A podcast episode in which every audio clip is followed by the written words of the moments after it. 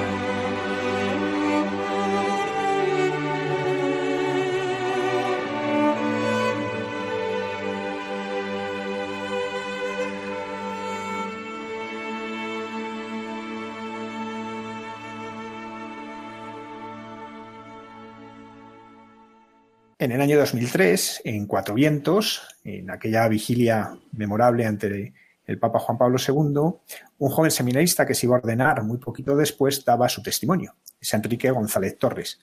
Hoy, sacerdote de la diócesis de Madrid desde entonces y actualmente párroco de Nuestra Señora del Buen Suceso, nos va a contar pues cómo ha sido el amor de Dios en su vida y cómo lo que busca apasionadamente es transmitirlo. Buenas noches, Enrique.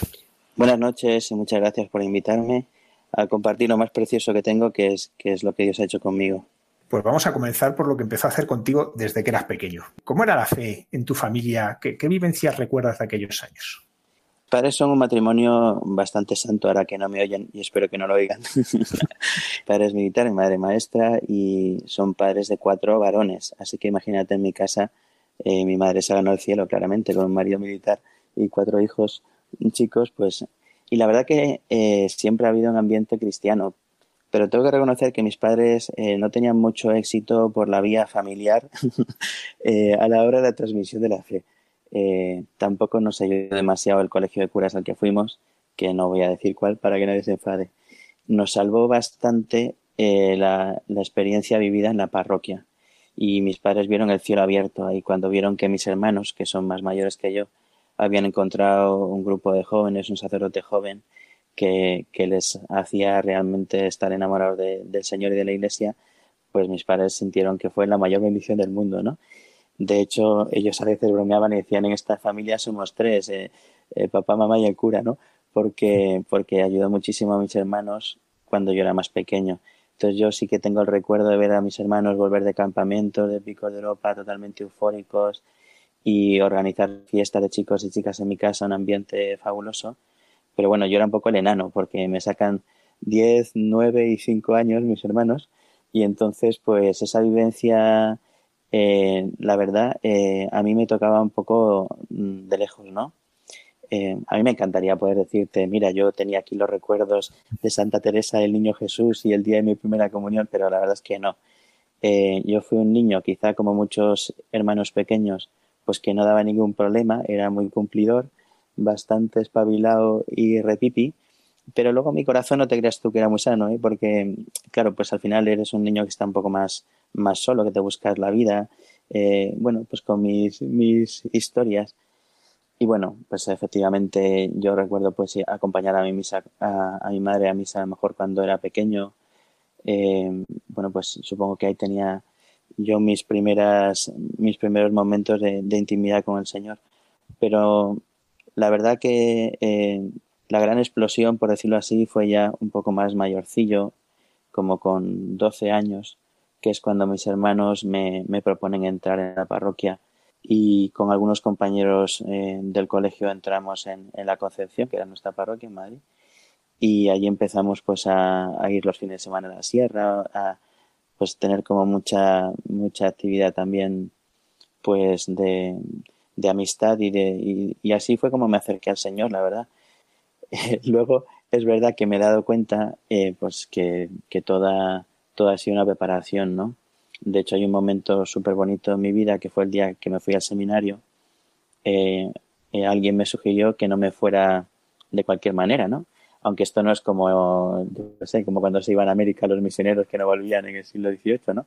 Al día siguiente iba a volver a comer a casa, era muy poco épico pero sí que mm, pensé que sería bonito eh, pues pedirle a mi padre que me diera la bendición y despedirme de mis hermanos que todavía estaban en casa pues para agradecerles eh, lo que habían hecho conmigo no y entonces eh, en ese momento sobre todo vi lo importante que había sido la fe de mis padres y en, en mi historia no mi padre pues el pobre casi no podía ni hablar de la emoción que tenía y no es precisamente un tipo muy, muy flojín, sino todo lo contrario.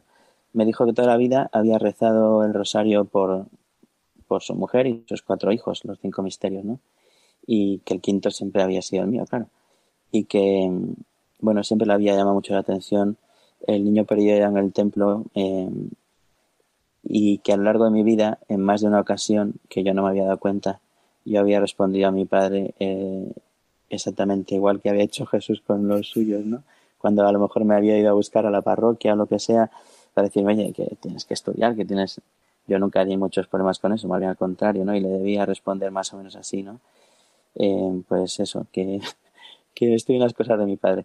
Entonces, eh, sé que la oración de mis padres ha sido fundamental, pues tanto para la vocación de mis hermanos, que están casados, felizmente casados, como, como la aparición de la mía, ¿no?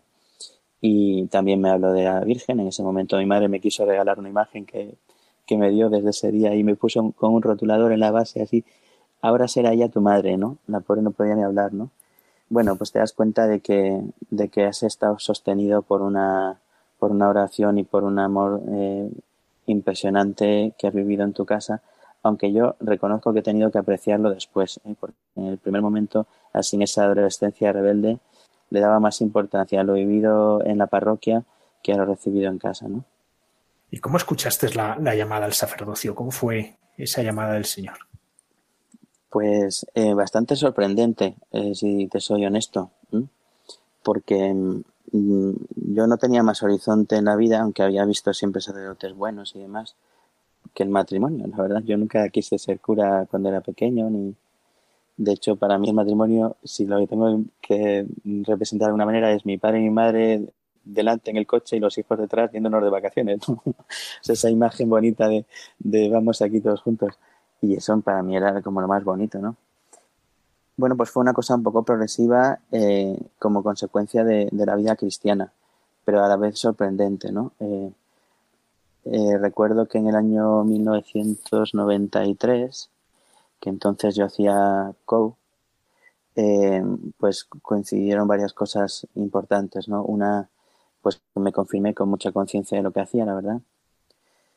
Sea, mi primera experiencia así de Dios brutal fue en esos mismos campamentos donde mis hermanos se habían encontrado con el Señor, ¿no?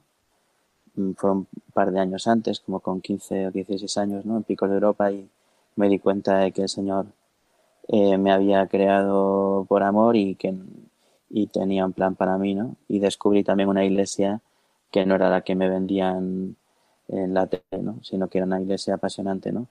De hecho, de aquel campamento, pues somos como cinco curas y un montón de matrimonios mm, conocidos tuyos y míos que desde ese momento no, mm, no pudimos vivir la vida igual que antes, ¿no? Y entonces eh, me preparé para la confirmación con muchísima conciencia. Y mi confirmación la viví con muchísima conciencia. También hice mis primeros ejercicios espirituales serios, ¿no? Justo a continuación de, de la confirmación. Y en aquellos ejercicios que recuerdo, eh, antes me da mucho pudor hablar de esas cosas, pero ahora pienso que si mañana me muero, ¿para qué lo voy a guardar, no? en aquellos ejercicios yo sentía que el Señor me dijo en un momento dado que quería que yo fuera santo. Y claro, no sabía dónde meterme, de vergüenza y de todo, ¿no? Cuando volví de esos ejercicios lo conté a, a mi novia, a mis amigos, se tronchaban de risa conmigo, estaban como, como, si me hubiera, como si hubiera visto una aparición yo y viniera de otro mundo, ¿no? Pero es que justo unos, un mes y medio después, en el año 93, vino Juan Pablo II a España.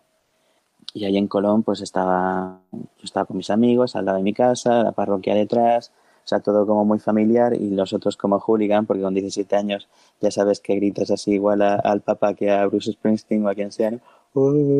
Juan Pablo II. Y entonces de repente dice el Papa, los jóvenes de España. Ah, los jóvenes de España gritan mucho, pero escuchan poco. ¿Cómo?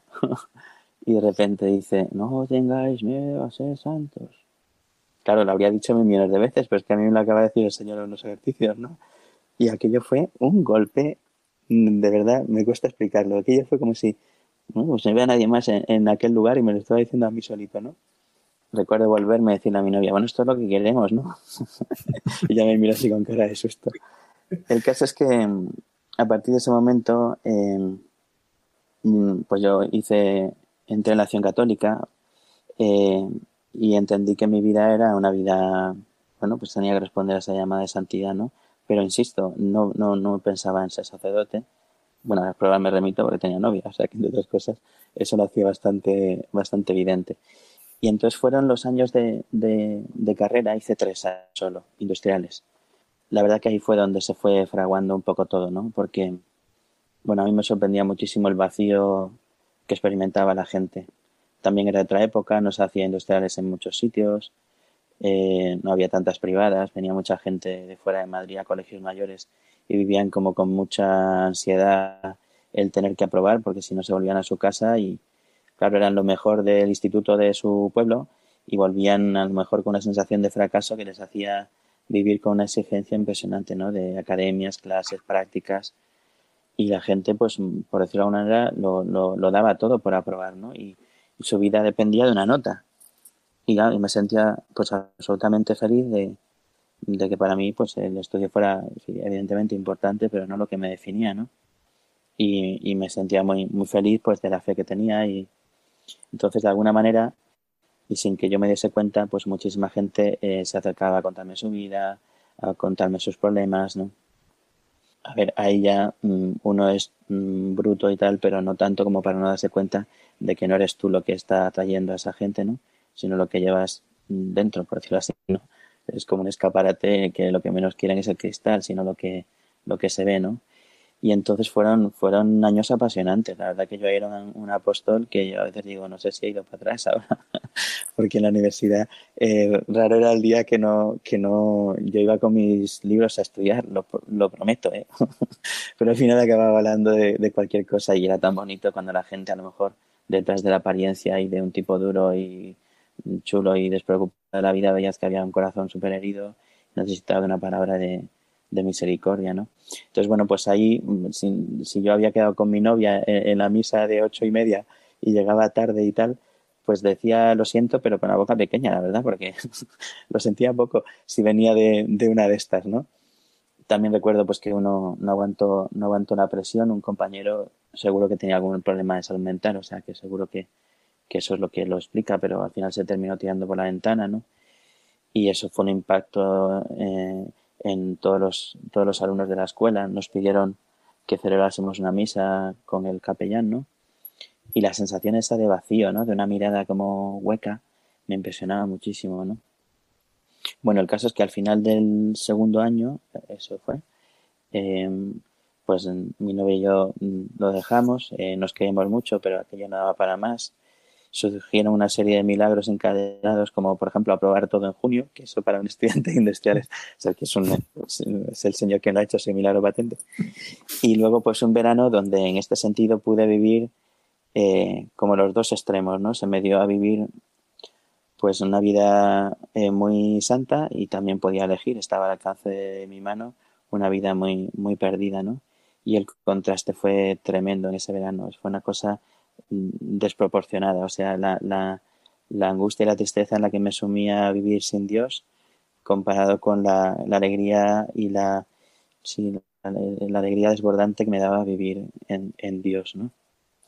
El caso es que cuando terminó ese verano, yo no sabía lo que me había pasado, pero tuve un montón de noches ahí de oración y no buscadas, ¿eh? de estas que vas con los amigos a la playa dispuesto a beber como un loco y de repente te ves que están todos borrachos y tú no, y estás rezando en la orilla del mar, ¿no? Allí como Abraham contando la arena y las estrellas.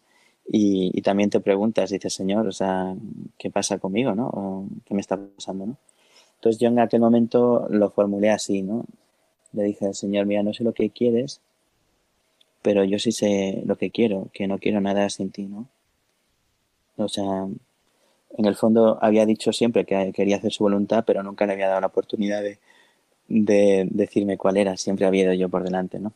Y entonces ahí cuando volví de ese verano, em, pues también me ofrecieron ayudar a un sacerdote que tenía como esta necesidad de ayuda en su parroquia y me pareció el planazo de mi vida, ¿no? Y se lo conté a mi director espiritual, que entonces ya sí que no pudo reprimir un, gesto así como de, de risa, ¿no? Porque ¿a ti te parece normal? Me decía que lo que me estás contando. Y hombre, pues sí, dice, ¿te parece normal que para ti sea un planazo irte de viernes a domingo a una parroquia que no conoces para estar con los chavales, hacer catequesis, montar el coro?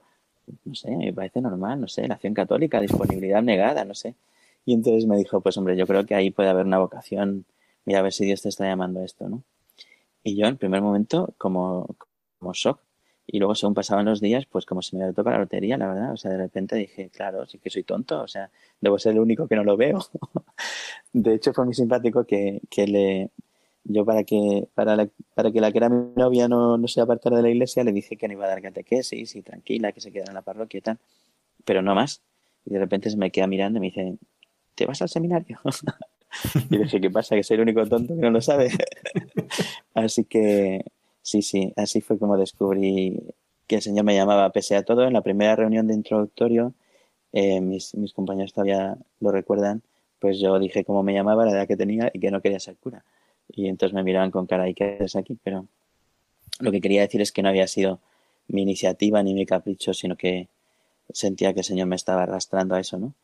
Y, y desde que entré al seminario, la verdad lo vi muy claro.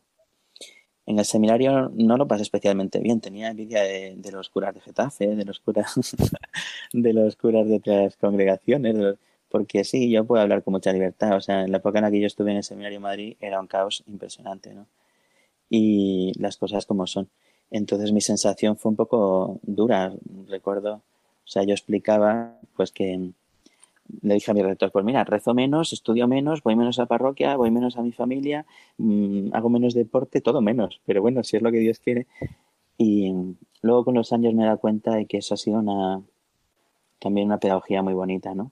Creo que muchos de los curas eh, cuando salen se desaniman porque a lo mejor tienen la cabeza llena de pájaros. Pero yo viví el fracaso desde el primer minuto, ¿no? Me mandaron a una parroquia muy sencilla, lo que hacía era muy tonto y todo era como muy gratuito, ¿sabes? No había mucha recompensa de nada. Y, y, luego pues también vivir ahí en un barrio muy humilde y cerca de los problemas de la gente también me ayudó. Eh, no sé, creo que Dios mm, sabía lo que yo necesitaba. Y bueno, pues ahí estuve en el seminario siete años y cuando ya iba a salir pues me enviaron a, a la parroquia donde definitivamente me daría diácono y sacerdote y luego sería párroco antes de llegar al momento de la ordenación, un par de semanas antes, en ese encuentro con el Papa que recordábamos eh, eh, al principio, en Cuatro Vientos, pues a ti te corresponde, en representación un poco de los seminaristas de toda España, pues dar tu testimonio. ¿Qué, significó para ti aquel momento?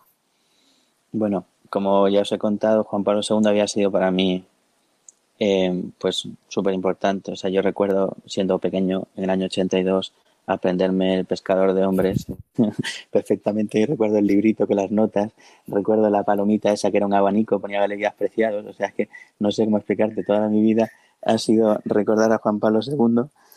Y, y éramos diáconos. Bueno, y en el seminario también había hecho mucha amistad con un sacerdote polaco que, que me llevó a su casa en varias ocasiones y la verdad que conocía a Juan Pablo II in situ prácticamente todo, ¿no? Mucho más de lo que te enseñan cuando vas en un viaje, una peregrinación, ¿no?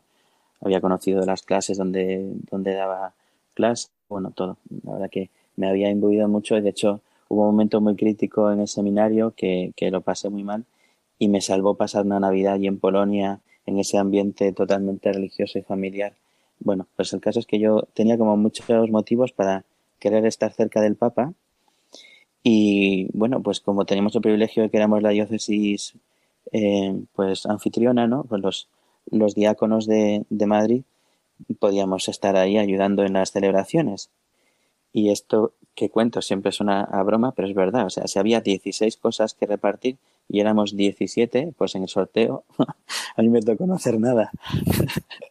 Yo dije, pero bueno, la probabilidad de que esto pase es muy poca, ¿no? Y estos no saben lo importante que... Bueno, yo todo esto lo vivía eh, eh, lo vivía en silencio y lloraba por los rincones, como la zarzamora llora que llora por los rincones. Y, estaba, hombre, estaba triste, no sé, un poco desconcertado, ¿no? El caso es que el sábado 3 de mayo era la vigilia, pues el lunes anterior, que justo nosotros acabamos de volver de los ejercicios de preparación para el presbiterado, que nos los dio Pablo Domínguez, que en paz descanse, pues ese mismo lunes, o sea, cinco días antes de la vigilia, me llama el rector a las 11 de la noche, yo estaba un poquito asustado, digo, a ver si es que han descubierto aquí un papel oculto y me echan para atrás o qué. Y me dice que no, que no, que, que había una serie de testimonios que habían pensado para esa vigilia, pero que veían que faltaba el aspecto vocacional, que habían pedido a una hermana de la cruz, de la de Santa Ángela, que diera su testimonio, y un, y un diácono, y que habían pensado en mí, ¿no? Entonces, pues claro, te puedes imaginar, me hizo una sonrisa de oreja a oreja y dije, Señor, qué grande eres, o sea, tú has guardado el vino bueno para el final. Y entonces, bueno, esa noche me la pasé entera rezando porque me dijeron a las 8 de la mañana, encima de la mesa del obispo secretario de la conferencia, tú, y allí me encontré a, don, ¿cómo se llama? Senjo, que el pobre estaba desencajado porque le quedaban muy pocos días y estaba todo en el aire. Y bueno, pues les valió mi testimonio. Y bueno, pues ahí hacía un poco este repaso que os he contado, ¿no? De cómo había sido mi vida y, también pues eh, cómo, cómo había sido ese encuentro con el Papa y cómo le había acompañado después en, en la Jornada Mundial de la Juventud y cómo había llevado a los jóvenes conmigo, ¿no? Y bueno, pues que para mí era pues una alegría enorme poder pedirle a él directamente que rezase por nosotros, por los que nos íbamos a ordenar, por todos los seminaristas de España, ¿no? Y la verdad, o sea, más que aquella multitud de cuatro vientos que era impresionante, a mí lo que me impresionó fue hablar delante de él y poder luego recibir su bendición. Eh, bueno, todos los que vivisteis esa hora visteis que fue un milagro, porque el Papa casi no viene a España, estaba agotado.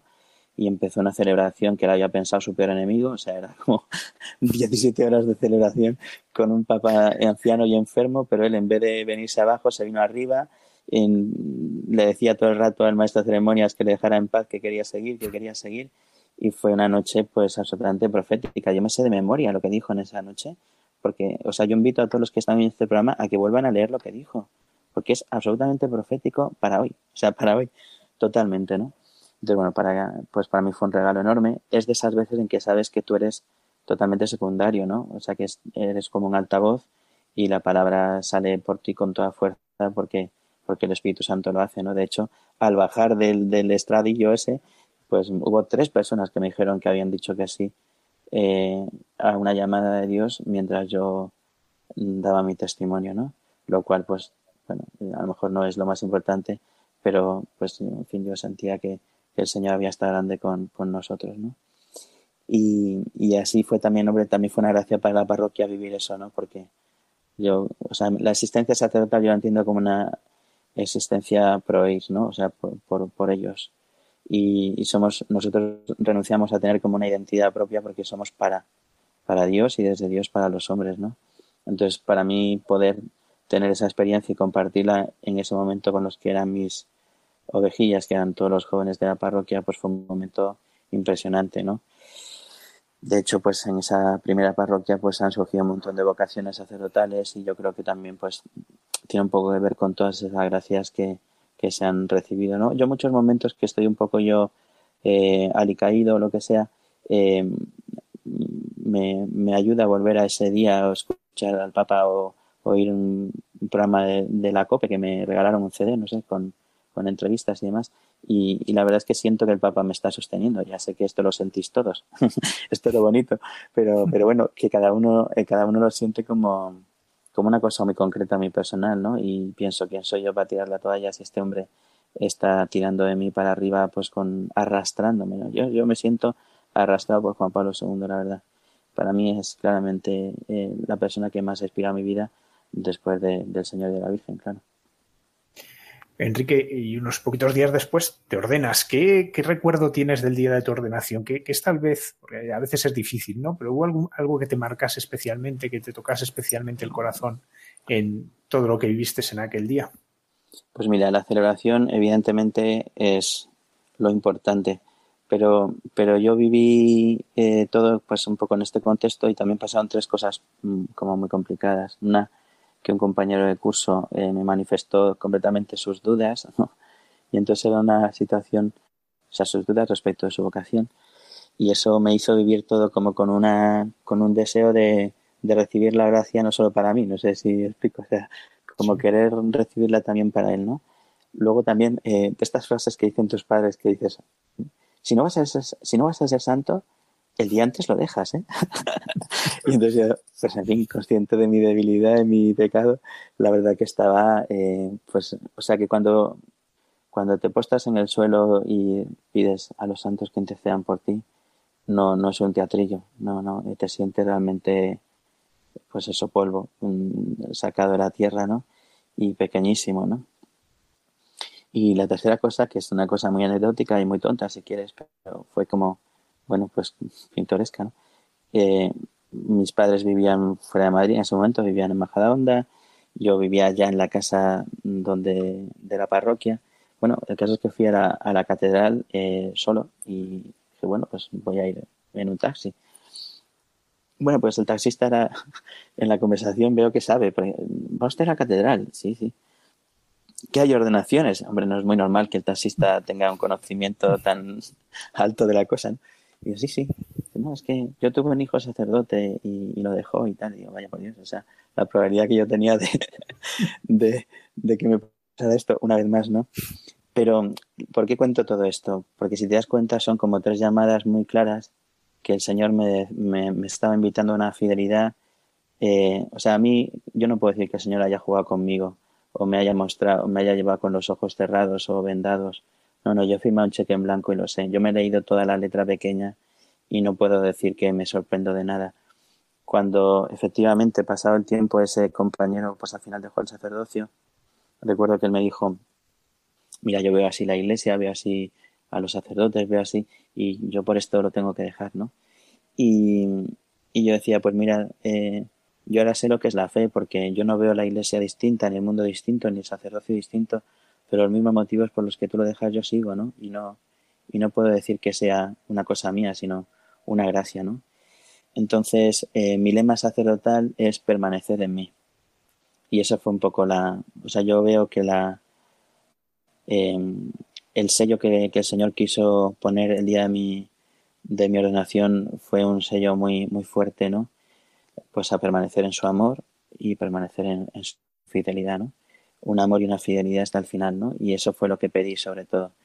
Luego, exteriormente, mm, pues la verdad que mm, era todo tan sobrecogedor que quizá tardabas días en, digerirlo, ¿no? Pero es una conciencia de mi pequeñez eh, grandísima y una certeza de la llamada a una fidelidad y a un amor hasta el final.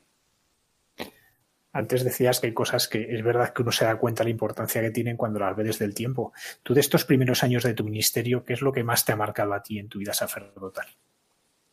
Mira, yo mm, doy gracias a Dios de la inconsciencia que tengo y también le pido que si me da años me dé memoria, porque he vivido tantas cosas que es que ni me acuerdo. O sea, se me acumulan una detrás de otra y he tenido una audacia que no es mía, pues para hacer cosas que me parecen absolutamente sorprendentes. Y yo, ¿cómo tuve eh, el valor? No sé.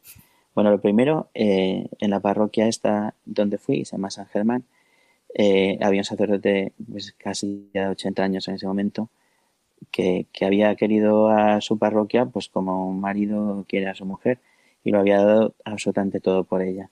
Era su ilusión con muchísima ilusión se hizo con una casa de convivencia en un pueblecito de Segovia y su ilusión era todos los lunes ir a cuidar esa casa y a poner un árbol y o sea, era un amor por cada cosa, ¿no? Por los y siempre pensando pues en los niños, en los jóvenes, en los matrimonios, o sea, un sacerdote absolutamente abnegado, ¿no? Eh, impresiona el primer día que llegué eh, que me dice, ¿me ayudas? Y digo, bueno, a ver, ¿qué hace este señor? Y de repente veo que coge una mesa que pesaba como un muerto y salta desde un camión con las, con las mesas al suelo de la calle este con sus 80 años, qué, qué, qué, qué animal, ¿no? Y bueno, y, y cómo te hablaba de cada persona y de cada grupo, ¿no? Pues absolutamente como, como un padre de familia, ¿no? Entonces a mí esa experiencia de una paternidad eh, de una presencia. Ese cura estaba siempre, o sea, siempre, parecía que estaba atornillado. Y, la puerta de su despacho abierta siempre. Y cualquier persona podía ir a, contar una alegría o a contar una pena, ¿no? Y encontraba pues en una persona, es que me estoy emocionando, pero nada, porque es que realmente me emociono porque era un, era bendito de Dios, ¿no? Entonces, yo qué sé, si mi primer destino hubiera sido con un cura amargado, pues probablemente te estaría contando otra película pero yo es que pocas personas he visto tan realizadas en su vida y tan felices de ser curas como este Eugenio Montero, ¿no? que tenía su, su genio, desde luego, y, era complicadillo, pero, pero yo creo que él, en cierta manera, pues vio ahí como sabía a sí mismo cuando era joven en mí y confió ciegamente. Mm, hubo una conexión brutal, la verdad, para tener tantos años de, de distancia entre uno y otro y yo también tenía mi picaresca. ¿eh? Yo sabía que él no quería que hiciese teatro con los jóvenes, por ejemplo, ¿no? Porque cualquier cosa que me ponía problemas. Pero yo hacía mis trampas, ¿no? Como, o sea, él era, él era tan feliz en sí mismo que, que, que una de sus muletillas, y con eso revela todo, era decir, sí, este es otro de mis aciertos. Entonces, eh, recuerdo la primera obra de teatro que hicimos, que era Prohibido Suicidarse en Primavera, eh, por supuesto, le dije que bajara, él estaba, tenía un enfado enorme porque no quería que se hiciera.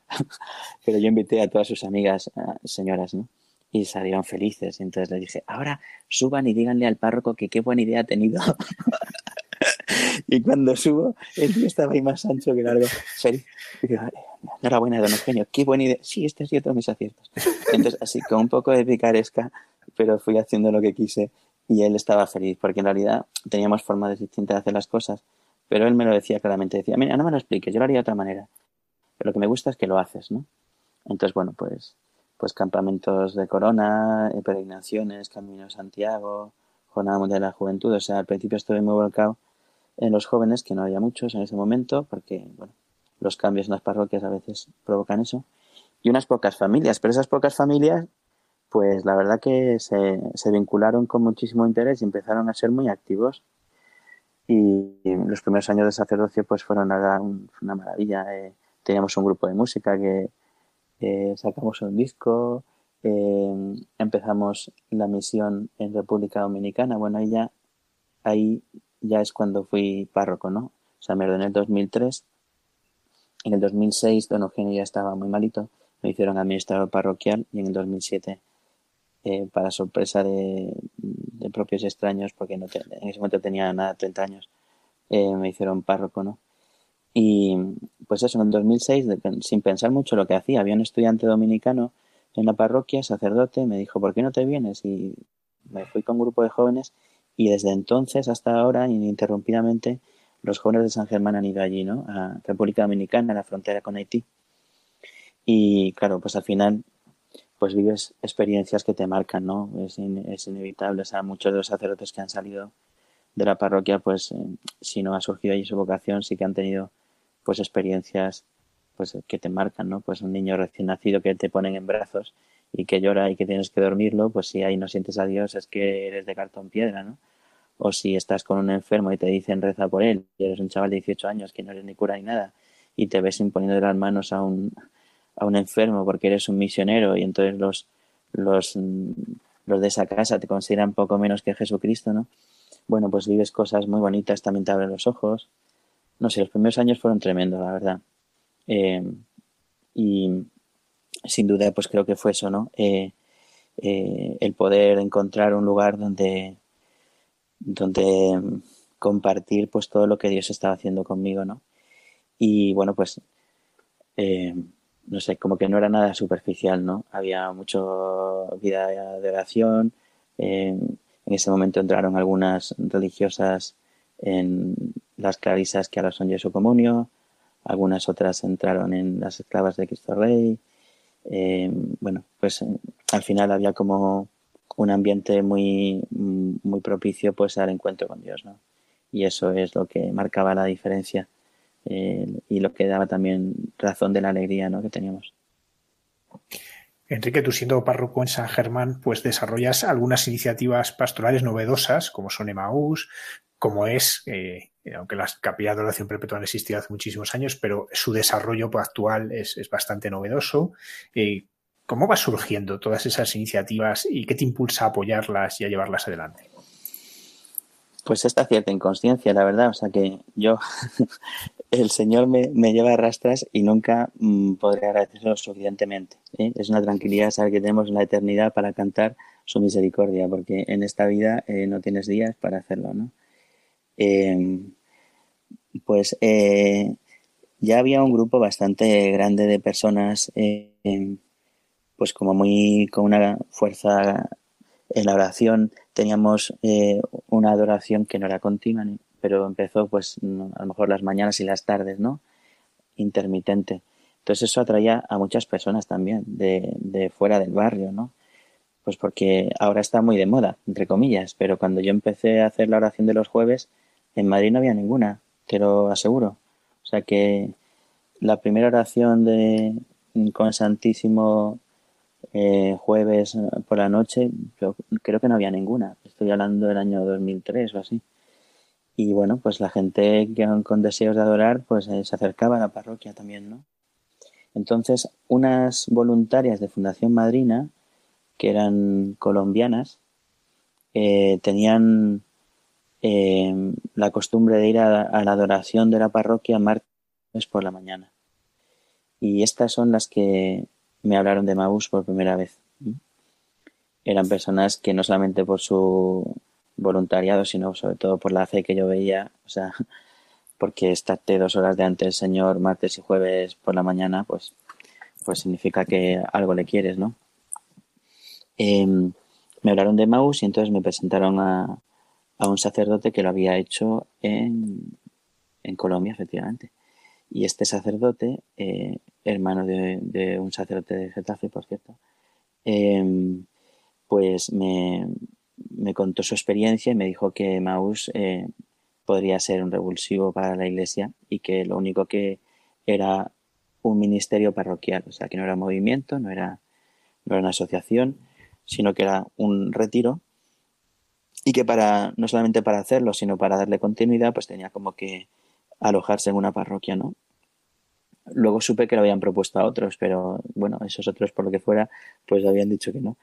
Y, y la verdad que a mí me cuesta buscar argumentos racionales, porque yo era bastante poco amigo de cosas raras, o sea, pero lo vi clarísimo, de estas cosas que ves como una luz y dices, pues es que es por aquí, o sea, está clarísimo que es por aquí, ¿no? Con todo y con eso, por prudencia, eh, al primer retiro que era de mujeres, yo no llevé a nadie conocido, eh, porque digo, a ver, ¿no? Porque, bueno, en ese momento, pues, estaba un poco asociado, pues, no sé, a las personas que peinaban a Meyugore, eh, bueno, un determinado perfil, que tampoco era el perfil de mi parroquia, la verdad, para que nos vamos a engañar, un perfil mucho más normal y ordinario, vamos. y bueno, pues en ese retiro la verdad que aluciné porque fue impresionante, la acción del Espíritu Santo fue increíble, ¿no? Increíble. Y no, no pude más que reconocerlo, pero también incluso a mí, o sea, que es que yo era entonces cero carismático eh, y cero raro y de repente pues vi que, de repente hacía unas cosas muy extraordinarias a través de este pedazo de carne con ojos, ¿no? Y entonces, pues me quedé realmente sorprendido, ¿no? Para el siguiente de hombres, pues ya sí que mandé a todas mis fuerzas vivas de la parroquia, que, y bueno, pues así fue como empezamos, ¿no? Hasta que ya dos o tres retiros después, cuando ya hubo suficiente masa crítica, por decirlo así, eh, el retiro empezó en, en, otra parroquia en Madrid, en Caná. Hubo un conato en Getafe, en Pinto, pero duró poco. Y bueno, pues de ahí ya fue a Barcelona y a partir de ahí pues a, a muchísimos sitios y ahora es lo que es, que es algo como muy extraordinario desde el punto de vista de pues de la gracia recibida, ¿no? Para tantas personas. Y bueno, pues fue una gracia, también fue una cruz, ¿eh? O sea, yo como soy muy libre puedo hablar con toda tranquilidad porque eh, Maús, como todas las cosas, tiene, tiene que ser discernido y ahí no todos los sacerdotes han han asumido esa responsabilidad y eso ha sido en algún caso negativo, la verdad. Eh, bueno, entonces bueno, yo siempre lo hice con mucha transparencia con mi obispo y, y sí que sentí en algún momento pues que tenía que, que orientar y que, y que discernir con, con el consiguiente dolor de cabeza eh, que, te sobreviene con estas cosas, ¿no? Pero sobre todo, y para quien esté oyendo, eh, pues Emmaus es una, es una gracia extraordinaria para todo el mundo que lo vive, ¿no? eh, pues bueno, me encuentro con el resucitado que te marca la vida como un antes y un después, pues como le pudo pasar a, a, San Pablo o, a los propios apóstoles, ¿no? Y tal y como se cuenta en el capítulo 24 del Evangelio de San Lucas, o sea, que estaban ahí abatidos, desalentados, decepcionados y el Señor pues les cambia eh, el corazón y vuelven felices. Y además esta palabra volver es muy, muy importante, ¿no? Porque es cuando estás de retirada, cuando estás de huida cuando estás de vuelta de todo, ¿no? Que es una edad también, unos antes, otros después, y desde luego totalmente desencantada de la iglesia, ¿no? Y el principal fruto que esto tiene, más allá de la emoción, que eso es una cosa muy superficial y efímera, es que vuelves a la iglesia y encuentras ahí tu, tu comunidad, ¿no? Tu familia, donde... Y entonces, claro, esto trae una serie de cosas eh, en cadena. Si yo tengo 52 años y tengo hijos adolescentes y toda mi vida lo único que he querido es que aprendieran tres idiomas, pero no tenían ni idea de Dios, pues ahora digo, ¿y ahora cómo lo hago? ¿no? Entonces esto te exige a la parroquia ser muy, muy creativa y dar muchos cauces para incorporar a todas esas personas, ¿no? Bueno, pues entonces fue como un crecimiento exponencial, la verdad. Pero yo tengo que decir que era más importante la parroquia que Maús. y lo seguiré diciendo. O sea, Emmaus es, es bueno en la medida en que ayuda a la parroquia, si no es un estorbo. Y Emmaus no puede ofrecer todo lo que una persona que tiene esta experiencia necesita. Por eso se celebra y se hace en una parroquia, ¿no? La parroquia te ofrece el cauce del voluntariado en Cáritas, de la formación en la catequesis, del profundizar en la escritura, pues en los cursos de Biblia o de teología. O sea, necesitas ahí un acompañamiento y un discernimiento para, para cada persona, ¿no? Y uno de los frutos que trajo Emmaus, sobre todo, yo creo, mm, también por cierto contagio de, de, lo que pasa en algunas parroquias de Estados Unidos, fue eh, este deseo de acompañar al Señor en la adoración. ¿no?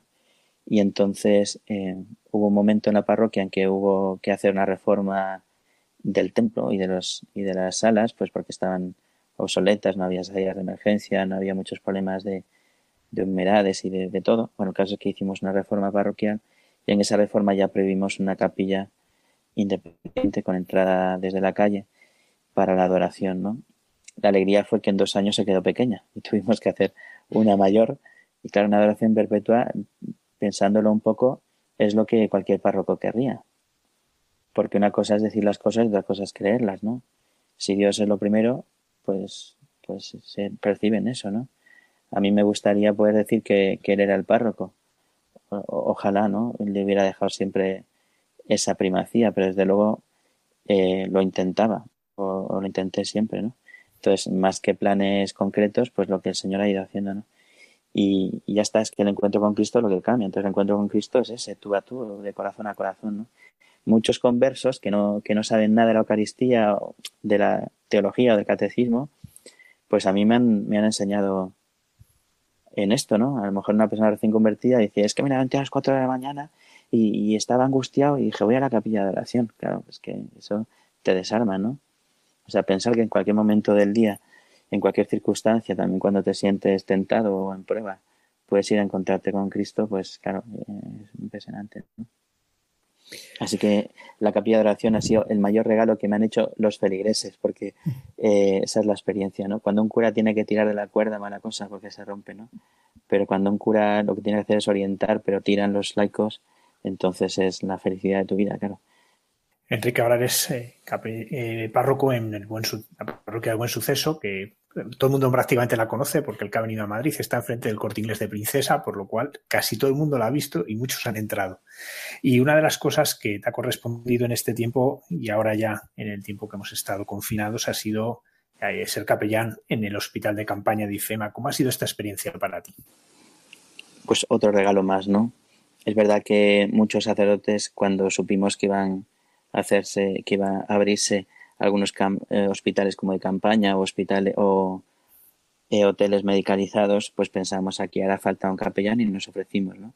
Creo que en Madrid se ofreció muchísima gente, lo cual pues es muy buen muy buen síntoma, ¿no? Pero el caso es que pues muchos fueron llamados, poco los lejitos, no sé. a mí me llamó el que tenía que llamar y me dijo que contaban conmigo y, y así lo viví como una llamada del Señor, ¿sabes? Si hubiera sido un, un afán mío, pues probablemente no lo habría vivido con tanta alegría. Pero poder responderle eh, sabiendo que él quería estar cerca de los que sufrían, pues fue un regalo. Eh, ya antes de, de, saberlo, incluso de ofrecerme, pues viví con muchísima intensidad esta, esta experiencia, ¿no? O sea, quien me conoce mm, sabe que no he sido yo en estos meses. o sea, que he una gracia extraordinaria que me ha sostenido físicamente, mentalmente y espiritualmente. O sea, no sé, eh, yo no juzgo a nadie, pero fue cuando todo el mundo se encerró, a mí me dio un ataque, no sé, y, y, vi esto con una intensidad impresionante, ¿no? Entonces yo eh, reconozco que, que, lloraba pensando en que alguien pudiera pensar que el Señor no le acompañaba en el momento de morir, ¿no? Pero no lloraba tanto, fíjate, por esa persona, lloraba por el Señor. Y pero qué cosa tan, tan, qué pena, ¿no? Que el amor no sea amado y que, que no sepan que tú estás ahí o sea, que tú has elegido estar ahí, ¿no? Lo de, lo de los dos ladrones, ¿no? Que le dice ladrón, bueno, pero tú eres, tú eres tonto, que nosotros estamos aquí porque nos han, nos han, obligado, pero es que ha venido porque quiere. o sea, que es que ha venido aquí para nosotros, para esta hora, ¿no? Es es que... Y entonces, claro, eh, el deseo de consolar y de acompañar y de sostener, pues eh, me, me quemaba en el corazón, ¿no? Por eso cuando me dijeron que podía ir, pues es como si te dicen, como, como, una suelta de, palomas o, o, abrirle las puertas del Toril al, al Miura, ¿no? Yo fui, vamos, eh, feliz. A ver, IFEMA cambió mucho con el paso de los días. ¿eh? Al principio fue muy dramático. De hecho, los primeros, primerísimos días yo no fui porque teníamos turnos, éramos cinco curas los que íbamos y yo fui el último de esos cinco, bueno, el penúltimo de esos cinco. Entonces las famosas imágenes del pabellón 5 que parecía aquello Vietnam, ¿no? Una cama junto a otra sin ningún tipo de separación, eh, una bala de oxígeno junto a la cama y poco más y, y los sanitarios entrando con pues con siete con el EPI no sé qué tal todo eso que fueron las horas más dramáticas la vivieron otros compañeros yo yo solamente entré un día al, al pabellón 5 porque el siguiente día que me tocaba ya estaba cerrado y ya estaban abiertos estos dos pabellones que fueron el milagro ese de las 24 horas, ¿no? Que todo el mundo se hizo eco de los instaladores del oxígeno y la colaboración ciudadana y todo eso. Mira, para mí FEMA ha sido un ejemplo clarísimo de todo el bien que puede hacer el hombre cuando da todo de sí, ¿no? Y yo no sé si había mucha persona no creyente, pero a mí, desde luego, me han demostrado que tenían a Jesucristo por, por todos lados, ¿no? Desde los limpiadores, los celadores, enfermeros, mm, doctores, o sea, toda la gente que estaba allí eh, daba lo mejor de sí y había un ambiente impresionante. Además era un contraste con una ciudad vacía que parecía Hiroshima, ¿no? O sea, estabas, ibas por la castellana en coche y dices, voy a aprovechar para porque esto no, no voy a ver vivir en mi vida, ¿no? Y llegabas allí en una ciudad llena de vida, ¿no?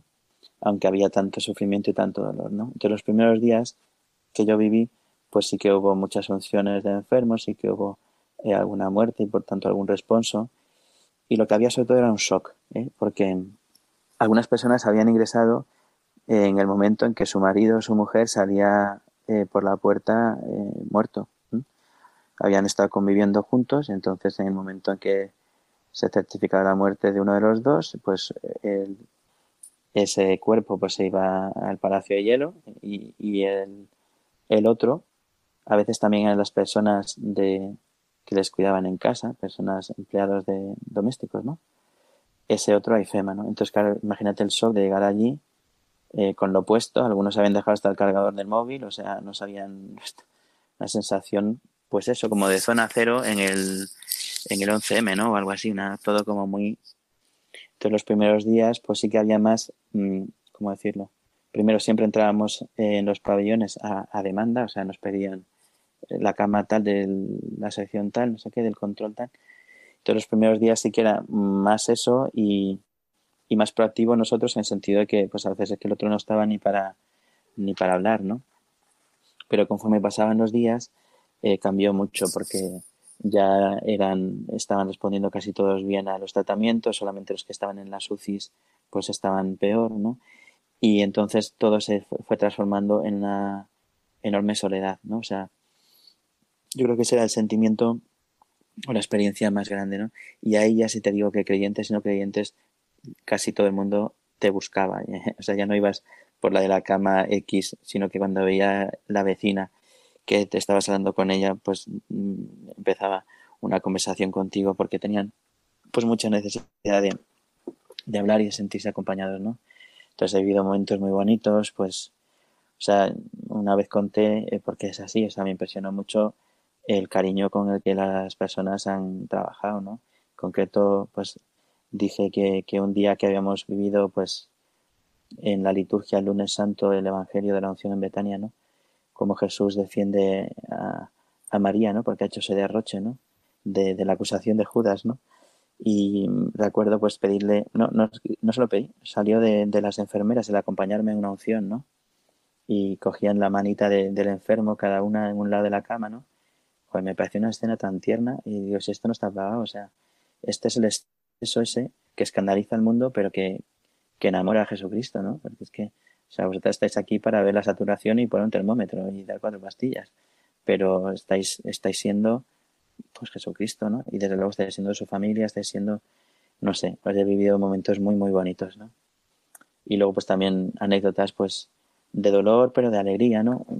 Habían, eh, fui un día a ver a dos señoras y en medio había una cama que esa persona no me había dicho nada y de hecho tenía como los ojos rasgaditos y yo pensaba que era una chica, no sé, pues vamos, oriental, ¿no? Por decirlo así. Pero no, era, tenía los ojos rasgaditos, pero era de Colombia. Y, y una chica joven y se puso a hablar conmigo, no sé qué, me contó, bueno, su historia tremenda porque estaba aquí estudiando un máster, era una persona económicamente, pues eso, eh, bien situada y demás, pero estaba sola, claro. Entonces ingresó a un hospital de Madrid medio muerta y de allí la llevaron a IFEMA y estaba desubicadísima la pobre y más sola que la una, ¿no? Claro, me dice, ¿podemos llamar a mis padres? Porque me contaba que todas las noches sus padres desde Colombia le llamaban, mil veces, ¿no? Pero todas las noches se quedaban hasta que se dormía eh, rezando con ella, ¿no? Eh, y entonces dice, mis padres son muy cristianos, yo vivía una vida pues bastante distraída, disoluta, pero ahora me estoy dando cuenta de cosas. Entonces, cuando llama a sus padres y le dice que está con un cura, bueno, a saber, porque yo con todo eso puesto, podía ser un cura, podía ser, yo qué sé, un cazafantasmas, pero bueno, el caso es que la madre empezó a llorar de sentir que su hija estaba con un sacerdote, ¿no? Claro, en la impotencia de estar a esta distancia y no poder acompañar a tu hija y de ver que hay un sacerdote, mira, fue un momento eh, impresionante, ¿no? Espectacular, total, lo mires como lo mires, ¿no? Bueno, entonces eh, hemos vivido cosas preciosas, eh, allí se celebra, bueno, cuando el 11M también, también también vi que era muy importante llevar al Señor a, en mitad del dolor y aquí me salió enseguida, ¿no? Entonces pedimos autorización para tener una, una capilla, un espacio y llevé el salario y una cruz y montamos una capilla. Me parecía que era mucho más que, o sea, que el Señor quería estar ahí en medio de su pueblo, ¿no? Y celebrar la misa a las 3 de la tarde, la hora de la aspiración, pues también me parecía súper bonito, ¿no? Eh, viniera o no viniera gente, suelen venir unos pocos médicos, que justo terminaba el turno a esa hora, ¿no? Y, rezar en esa capilla, ¿no? O sea, yo ha sido todo muy muy discreto, pues como es el Evangelio, ¿no? Eh, que es una semilla que se entierra y ya está. Pero yo tenía la certeza que el Señor está haciendo ahí pues su obra, ¿no? Eh, y, así ha sido. Cuando había un alta, pues claro, todos aplaudíamos y eso, pero también pues te daba penilla, la verdad, porque al final ya eran, eran como parte de ti, ¿no? y la verdad que creo que ha sido, ha sido un regalo enorme poder ser pues ahí esa presencia del Señor, ¿no? Eh, mucho de escuchar, mucho de acompañar y, y sobre todo de sostener y, dar esperanza, ¿no? Es que soy un afortunado, o sea, yo no sé, quien esté oyendo, a ver quién, quién, quién tiene una vida más bonita que la mía. que a mí el Señor me lo ha regalado todo. Mira, me parto porque a veces le digo, Señor, no puedo más. Y me dice, Señor, pero eso tonto, ¿y cuándo has podido?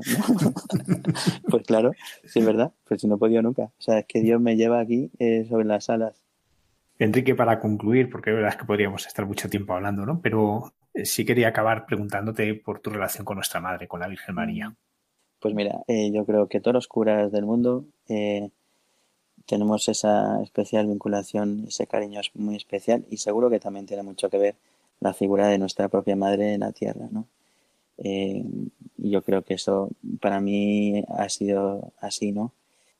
Es una presencia tan permanente que yo creo que ha estado a veces más, más en mi imaginario, en mi, en mi consciente que el Señor. Mira, nosotros veranemos un pueblo de Almería y la capilla de la Virgen del Carmen, que es la patrona donde se celebra la misa diario, antiguamente era parte de mi casa.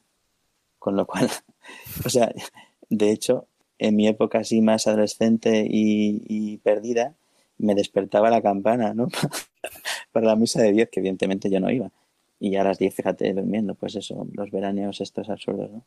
Pero, pero yo veía que la Virgen me miraba con amor, hiciera lo que hiciese, cuando pasaba ahí con mis chancletas y mi bañador por la puerta de la capilla, pues la Virgen me decía cuánto te quiero y yo decía ya ya otro día eh, bueno luego pues mi parroquia de la Concepción en, en Madrid pues también hemos vivido siempre pues mucho pues esa esa devoción a María no hemos vivido yo desde pequeño la novena había un día que lo nos, nos tocaba a los a los niños no y yo ese, ese día me moría de vergüenza ayudando en misa en aquella iglesia gigante no pero bueno pues yo creo que ahí la Virgen la iglesia tiene una torre muy grande y yo sentía que me miraba también en todas mis en todas mis aventuras, ¿no? Me he sentido siempre muy acompañado por esa imagen de la Virgen. Y luego, como he contado, pues mi primer encuentro así personal con el Señor fue un campamento en Picos de Europa que termina con una marcha de tres días, una peregrinación a, la Santina Covadonga, ¿no? Y ahí la verdad que me, me, me desarmó completamente con mis 15 años, eh, pues aunque suene un poco cursi, pero es la verdad, me robó el corazón para el hijo y yo se lo entregué sin saber muy bien lo que hacía, ¿no? Con los años, pues se cobró la pieza, pero, pero se lo agradezco mucho, ¿no? Después en San Germán había una imagen, don Eugenio hizo, había sido paro con los molinos y allí se inventó, es así, una hermandad de la Virgen del Espino y todavía tienen allí su, su fiesta el 15 de agosto que lo celebran los del pueblo y los veraneantes y pues cuando se vino a Madrid quería tanto esa imagen que hizo una réplica en madera, aunque eso no lo saben los de San Germán, pero bueno, estoy aquí desvelando un secreto. Y esa imagen, pues me parecía de una ternura impresionante, ¿no?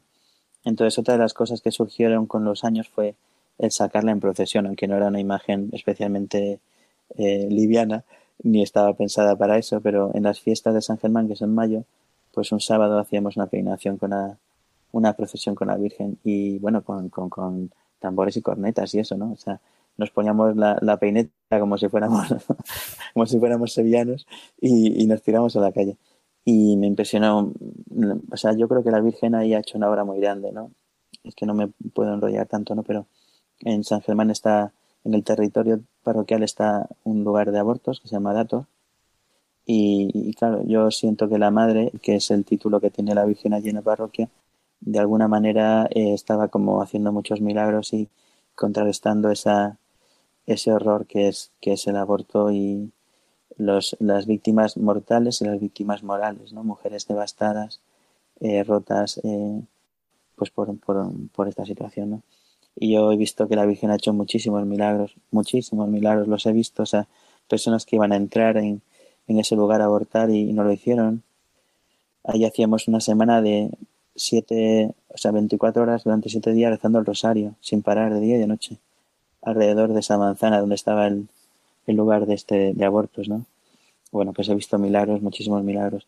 El caso es que yo, que me he sentido siempre en deuda con la Virgen, he hecho ocho mil millones de consagraciones a, a María de los fieles, pero yo que soy muy meticuloso, nunca terminaba la mía. un desastre. Yo en el día 25 pinchaba. Y esto es para tu, para tu humildad, que eres un desastre, incapaz de rematar nunca nada, ¿no? El caso es que el año que me enviaron a Buen Suceso, eh, yo no sabía que esto iba a pasar, fue una sorpresa tremenda, pero sí me había apuntado para hacer el mes de ejercicios en agosto. Y bueno, era de mitad de julio a mitad de agosto, ¿no? Y dije, macho, si, si teniendo un mes de ejercicio no eres capaz de hacer una preparación de 33 días, ya que eres un desastre, o sea, apaga y vámonos.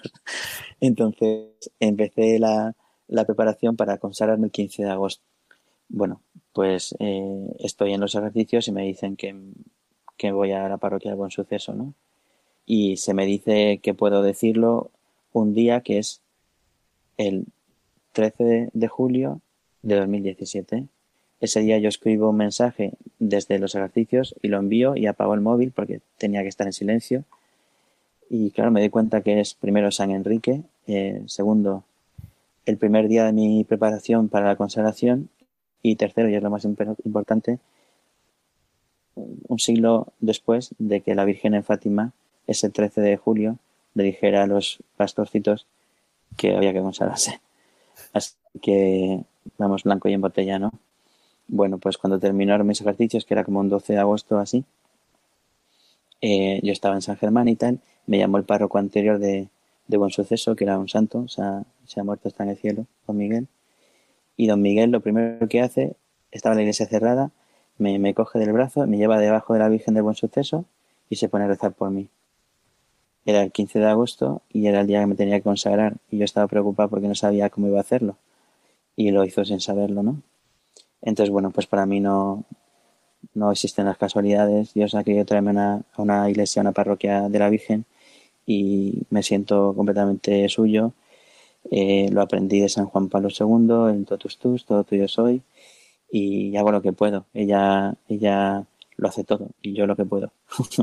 Padre Enrique González Torres, sacerdote de Diócesis de Madrid, párroco de Nuestra Señora del Suceso, muchísimas gracias por gracias compartir pues, tu experiencia de Dios, lo, la obra de Dios en tu vida y la obra que está haciendo a través de tu ministerio. Muchísimas, muchísimas gracias. gracias. de verdad, un placer.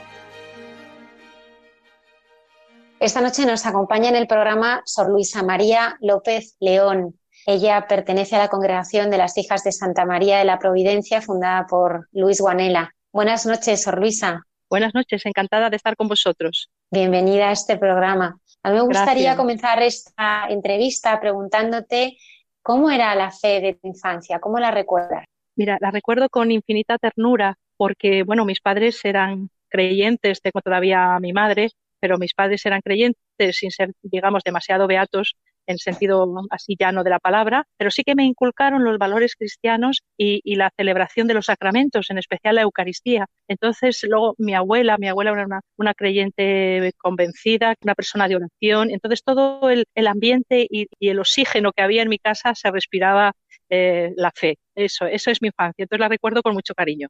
¿Cómo fuiste descubriendo al Señor en ese camino?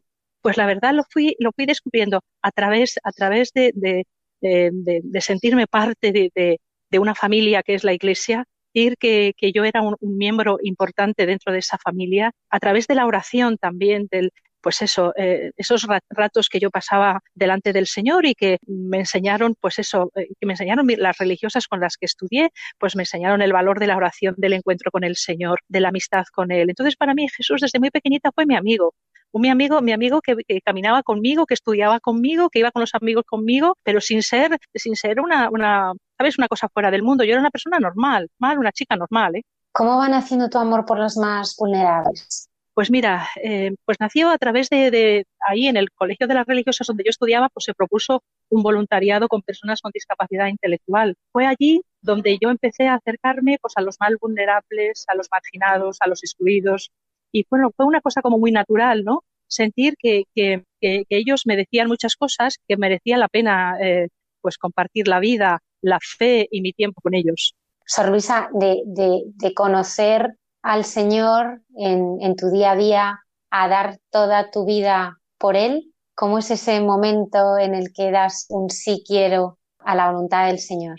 Es un proceso, es un proceso. No se puede decir que sea así. Hay momentos puntuales en los que sientes ese, esas mariposas en el, en el estómago, como se sienten también en el amor humano. ¿eh? eh tú sientes esas mariposas eh, espirituales dentro de ti y, notas que, tu vida, pues sí, los amigos, la pantilla, eh, la vida juvenil, las opciones de futuro, de profesión, pero falta algo, falta algo que es una referencia a alguien que permanece para siempre, que te indica un horizonte, un horizonte de de futuro maravilloso, una plenitud de vida. Y entonces, bueno, pues fue creciendo en mí eh, junto con mi director espiritual, que también fue muy importante, mi experiencia de, relación y de, servicio a los, a los más pobres, a los vulnerables, a las personas con discapacidad intelectual en este caso, y a través de la oración. Entonces yo, me fui enamorando de él y, la verdad es que Jesús me, me, encandiló. Yo creo que él se enamoró de mí, ¿eh? aunque yo, aunque esto parezca una, especie de blasfemia, se enamoró de, mí eh, y, yo me enamoré de él locamente y sigo todavía encandilada. él me ha encandilado. ¿Cómo es esa relación con el Señor a través de la oración? ¿Cómo Mira, no siempre la oración, como decía Santa Teresa, es maravillosa, ¿eh? Y, entonces hay, estrellitas y, todo, y todo es luz. No, hay también momentos de, oscuridad, ¿no?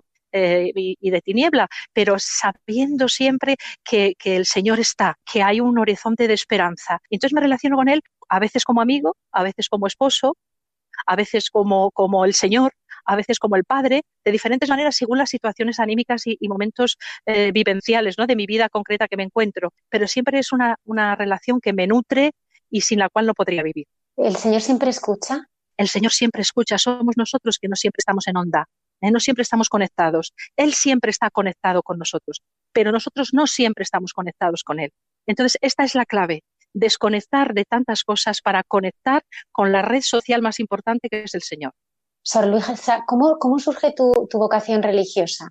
como te decía, surge como un, como un proceso. Es decir, eh, tengo un grupo de amigos, una pandilla, salimos, hacemos cosas normales que hacen los jóvenes y, de repente pues te das cuenta que vuelves a casa después de estar en la disco o de haber dado un paseo o de haber hecho una excursión o de haber hecho una, cualquier actividad y notas que te falta algo, que hay algo que, no te llena, que eso es maravilloso, pero que no te llena del todo, que necesitas un plus y ese plus poco a poco fui descubriendo que era el Señor. Y entonces, bueno, pues hice varias mm, experiencias de, verano, de voluntariado, etcétera, etcétera, en lo que ahora es mi congregación, ¿no? Eh, en Italia, exactamente. Y allí el acercamiento con los pobres y sobre todo ver a las hermanas cómo vivían, me hizo ver, me hizo ver que merecía la pena vivir así, que era, eran mujeres plenas, mujeres realizadas, mujeres alegres, mujeres evangélicas, dentro de la pobreza, ¿no? Y dentro de la fragilidad. Y entonces eso es lo que me decidió, pues eso, a entregar mi vida al Señor, a devolverle al Señor la vida que me ha regalado, ni más ni menos. Sor Luisa, ¿cuál es el carisma de la Congregación de las Hijas de Santa María de la Providencia? Es un nombre precioso.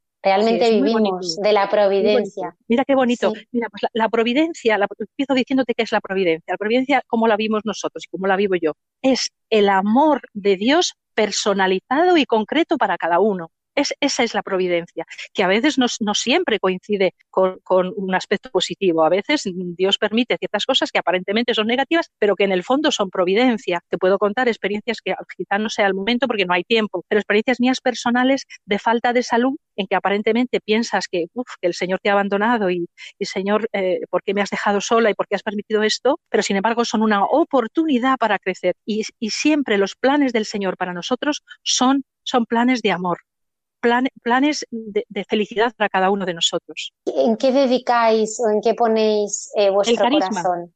El me hablabas de carisma, disculpa que te interrumpe. El carisma. No, me encanta. El, nuestro carisma es mostrar con gestos y palabras, más con gesto que con palabras, que Dios es Padre, que es un, un Padre enorme, gigante, que además tiene unas características, características fabulosas, que es providencia, misericordia y bondad. Y entonces esto lo hacemos, se lo demostramos a los más pobres con los que vivimos y a los cuales estamos enviadas como misión, a través, pues eso, de nuestro cariño, de nuestra dedicación, de hacer el bien bien hecho, no hacerlo de cualquier manera, hacerlo bien hecho, y ese es un poco nuestro carisma. Ahora mismo, ¿a qué dedicas fundamentalmente tu labor? Mira, ahora pues soy responsable de, de, un centro aquí en Madrid, la Casa Santa Teresa, para personas con discapacidad intelectual. Ahora, en este momento especial de pandemia, bueno, pues estamos viviendo un momento Mm, valga la redundancia especial, porque, bueno, pues no están todas nuestra gente, porque muchos han optado por quedarse con sus familias para garantizar el, pues eso, la prevención, el no contagio, etcétera, etcétera. Pero estamos junto con,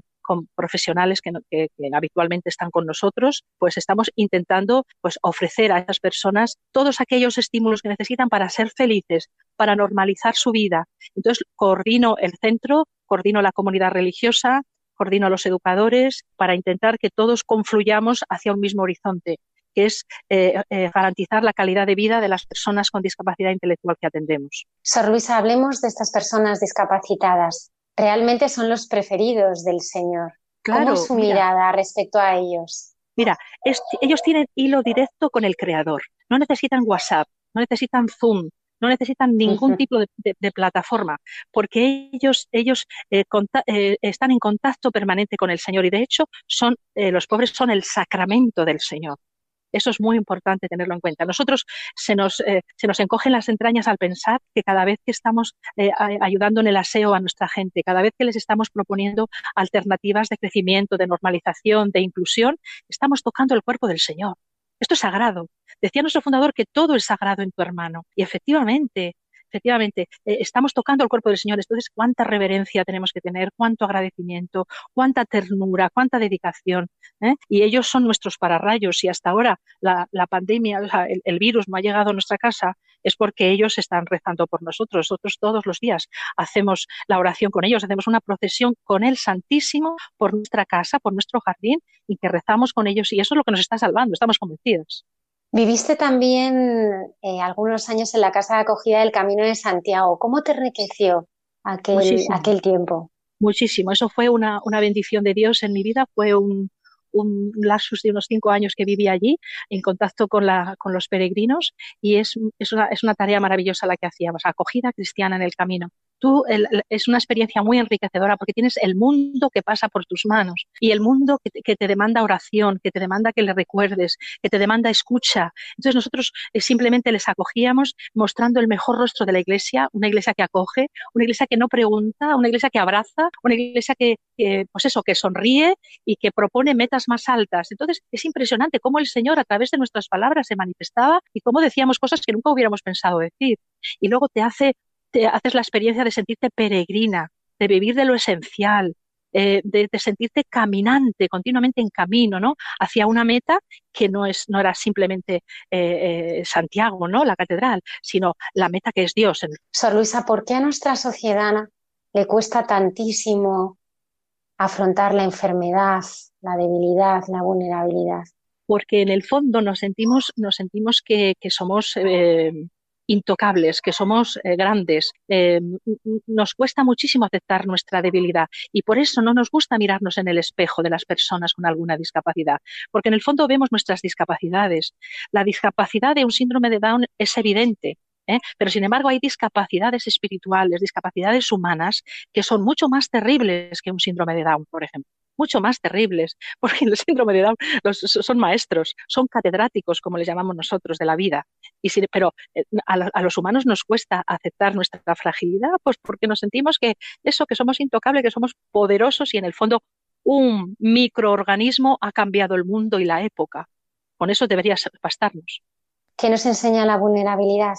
Nos enseña a ser sencillos, a ser humildes, a pensar que necesitamos los unos de los otros, que sin Dios no podemos vivir, que Dios es el motor de nuestra vida, es el que nos da aliento, consuelo, esperanza. Y si apartamos a Dios de nuestra vida y descartando a los, a los vulnerables, también descartamos de una manera a Dios, ¿eh? pues descartando a los pobres y a Dios, ¿eh? que más o menos estamos ahí en la misma línea, pues lo que hacemos es vivir de una manera materialista y no tiene sentido. Claro, nuestra vida pierde el sentido, el sentido verdadero. ¿Qué momentos Sor Luisa podía rescatar con su trabajo con estas personas discapacitadas en las que el mismo Señor haya salido también a su encuentro a través de ellos? Totalmente, mira, eh, esto además lo tengo muy fresco. Bueno, pues eh, he tenido una, enfermedad recurrente, una enfermedad importante, eh, de, esa que, de esa que necesita quimioterapia, con eso ya digo todo, y entonces ellos, ellos para mí fueron los que me sanaron interiormente y también físicamente, porque hay una cosa que va más allá de todos los tratamientos, que se llama la cariñoterapia. Entonces, la cercanía suya estaba hecha de sencillez, de abrazos, de oraciones, de, cercanía, y junto con la, con la, cercanía, lógicamente, de mis hermanas de comunidad, de mi familia, de sangre, si tantas personas que han estado a mi lado, pues ellos yo les considero sanadores. Y de hecho, yo eh, eh, siempre digo que por donde pasen hay que ponerles alfombras rojas. Sor Luisa, ante esta enfermedad eh, que usted nos ha comentado antes y ahora, pues eh, también hablando de, las personas con las que convive, ¿no se enfadó con el Señor? ¿Cómo, ¿Cómo vivió la experiencia de la enfermedad? Pues mira, me enfadé, sinceramente me enfadé un poquito al principio. Digo, pero por favor, Señor, mira para otro lado. Le dije, mira para otro lado pero, pero como soy una insensata no me enfadé demasiado. ¿Sabes qué pasa? Porque me confío, me confié en él, me fío totalmente de él y, ya está, lo puse en sus manos, Señor. Si tú lo has permitido, sabrás por qué y haz que yo aproveche esta oportunidad. Y en los momentos de dolor y de sufrimiento, ¿siente que el Señor sigue siendo ese amigo que nunca falla? desde luego, desde luego. Es como eh, eh, la experiencia es la de un padre o una madre que a su hijo le tiene que dar cuando está constipado un jarabe que sabe malo pero ese, eso es para que el niño se cure, ¿no? Pues a veces Dios eh, permite ciertos jarabes que son muy duros, que son muy duros, pero en el fondo siempre, como decía antes, hay un proyecto de amor por detrás y por delante y, al lado. Vosotras lleváis en, el nombre de vuestra congregación pues todo un programa de vida, ¿no? Hijas de Santa María de la Providencia. Aunque hemos hablado antes, pero, pero ¿cómo vivís también en vuestro día a día la providencia? Pues mira, eh, eh, la providencia es que la tocamos con la mano efectivamente es todo un programa, lo has dicho precioso. Y así empieza nuestro reglamento, nuestro reglamento que escribió nuestro fundador San Luis Manela empieza así. Tenéis un nombre que es todo un programa, o sea que has dado en, la clave totalmente. Mira, la providencia la, vivimos cada día, pues en esto, por ejemplo, en este momento del confinamiento. Pues tantas personas se han ofrecido para traernos la comida, para que nos salgamos, para traernos el pan, eh, nos han traído mascarillas, nos han traído material de protección, EPIs, o sea, son muchísimas, muchísimas maneras, tenemos unos benefactores eh, eh, estupendos a nuestro alrededor, o sea, eso para nosotros es providencia, nuestros voluntarios, por ejemplo, un grupo enorme de voluntarios que colaboran con nosotros habitualmente, pues eso es providencia, ese es el Dios de la providencia que, que, que nos manda a través de estas personas y de estos gestos de solidaridad. Sor Luisa, ¿qué tipo de discapacidad tienen las personas a las que vosotros os dedicáis y que vivís con ellos, convivís con ellos? Nosotros vivimos, es importante, nosotros no, vamos a trabajar a, nosotros vivimos 24 horas con ellos porque ese es nuestro carisma y esa es nuestra vocación. Mira, pues hay, hay un poco diferentes, diferentes realidades. Hay gente pues que tiene síndrome de Down de diferentes niveles, eh, retraso mental, a veces asociadas también discapacidades físicas. tenemos diferentes, diferentes cuadros, digamos, eh, de, de, discapacidad, diferentes, sí, sí, y diferentes niveles también. Me gustaría que nos hablara un poco de su fundador, para conocer cómo, cómo surge esa llamada de Dios a crear su congregación. Sí, pues mira, en el momento del discernimiento, que yo empecé a tener claro que lo mío era la vida consagrada, pues eh, investigué, conocí otras congregaciones, otros carismas, otras misiones, etcétera, etcétera. Pero las hijas de Santa María de la Providencia y mi fundador me, enamoraron porque yo veía en Don Guanela que era, un, era un sacerdote diocesano, em, yo veía en Don Guanela, me veía reflejada a mí lo que yo quería hacer. Él dedicó toda su vida a los pobres, y entonces a los pobres, pero desde Dios, desde Dios, no desde la mera solidaridad, sino desde Dios, donde él, veía en los pobres a Dios. Y eso es lo que yo, lo quería, lo que yo quería vivir también, ¿no? Entonces, don Juanela fue contemporáneo de don Bosco y de don Orione, grandes santos, grandes santos de la caridad, eh, nació en Lombardía, en el norte de Italia, exactamente en la zona de Sondrio, en la ciudad de cerca de Como, Milán, por esa zona. Y bueno, pues desde muy pequeño él sintió que quería ser un sacerdote fuera de la sacristía. La sacristía sí, y de hecho eh, pasaba momentos eh, muy eh, pues muy largos de oración ante el Santísimo, pero sobre todo estaba fuera de la sacristía. Sobre todo cuando veía a las personas, a los ancianos solos, a las personas con discapacidad que tenían ahí recluidas y escondidas. Él, en aquella época, estoy hablando de hace más de 100 años, ya les llevaba al Cotolengo, les llevaba a otros sitios, a algunas instituciones donde pudieran mm, cuidarles. Él eh, eh, utilizó el método preventivo de Don Bosco eh, para, cuidar, para proponer a las personas siempre alternativas más altas, posibilidades de, curación, de mejora de sus capacidades. Entonces, bueno, y luego desde el punto de vista espiritual, lo que una de las cosas que más me tocó fue su fe, su fe maravillosa y enorme en la providencia, en la providencia de Dios y eso y, el, y la espiritualidad de la paternidad de Dios. Esas dos cosas me, llenaron mucho y me tocaron profundamente. ¿Qué es vivir como hija de la Virgen, que también forma parte del carisma de su congregación? Fenomenal, fenomenal. Es una pregunta muy, muy importante. Vivir como hija de la Virgen es intentar parecerse a ella, discípula de su hijo, ¿eh? discípula de su hijo y, ser, y tener esa disponibilidad de ella para decir sí, sí siempre a Dios y engendrar a Cristo en tu vida para luego poder regalarle. Es un poco eso, engendrar que Cristo pueda nacer en ti de tal manera que tú se lo puedas regalar a otros. no quedarte con ello de una manera intimista, sino regalar a otros. ¿Cuántas son en la congregación? Pues aquí en, ¿En Madrid, en el mundo. En, la en, Madrid somos cuatro y en la congregación somos unas 500 hermanas que están por todo el mundo. Estamos, estamos en 16 países del mundo, eh, trabajando siempre en la frontera de la marginalidad, de la exclusión. ¿Qué significa eh, para ti este mes de mayo, donde también la Virgen nos pide el mes de mayo, que la ah, Virgen también nos pide que nos unamos tanto a ella y a rezar el rosario? Claro, el mes de mayo es una, es una oportunidad enorme pues para tener eh, a, la Virgen más presente, para difundir su devoción y, para querer a nuestra madre, que, a una madre ahí siempre hay que venerarla. Sor Luisa, ¿qué le dirías a todas las personas que nos están escuchando? Ahora mismo están pasando por situaciones de muchísima dificultad. Hay mucha gente que ha perdido su trabajo, que ha sido testigo del fallecimiento de un familiar. Eh, son tiempos difíciles de incertidumbre y desesperanza. ¿Qué les dirías? Yo les diría que no perdieran la esperanza. Jesús es nuestra esperanza. En medio de este, de este dolor, en medio de este sufrimiento, efectivamente, que a veces eh, tiene, alcanza cuotas muy altas, la tentación es tirar la toalla, la tentación es perder el sentido de la vida. No, no, no, no. Hay que agarrarse, hay que agarrarse al Señor. Esa es nuestra ancla. Agarrarse ahí y, sobre todo, esperar pacientemente los tiempos de Dios, que eso es lo que más nos cuesta. esperar pacientemente sus tiempos. El trabajo con discapacitados parece que, bueno, puede no ser fácil.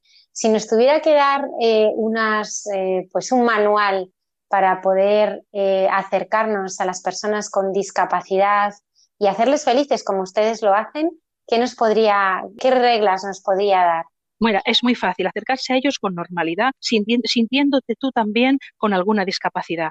Eso es muy importante. Si tú no te sientes, no sientes que tienes una, que tienes alguna o vas de una discapacidad, no puedes trabajar con ellos, no puedes estar con ellos, porque siempre te sentirás superior. Y entonces no captarás la riqueza que tienen, lo mucho que te pueden aportar. Necesitas sentirte ser humilde y reconocer que tú también eres en alguna, en, algún ámbito de tu vida eh, discapacitado. Si tuvieras que explicar a alguien que no conoce al Señor, ¿tú, tú cómo, cómo le describirías? ¿Cómo pues, describirías el rostro de ese señor que hace ya muchos años pues te enamoró? Yo le, yo le diría que es un rostro lleno de luz, que es un rostro que te enamora y es un rostro que es padre y amigo. Me gustaría que, que, también nos contaras cómo podemos, a lo mejor hay algunos oyentes que quieren ayudar, quieren colaborar y, cómo se pueden acercar a vosotras a, conocer más la congregación y también la labor que hacéis.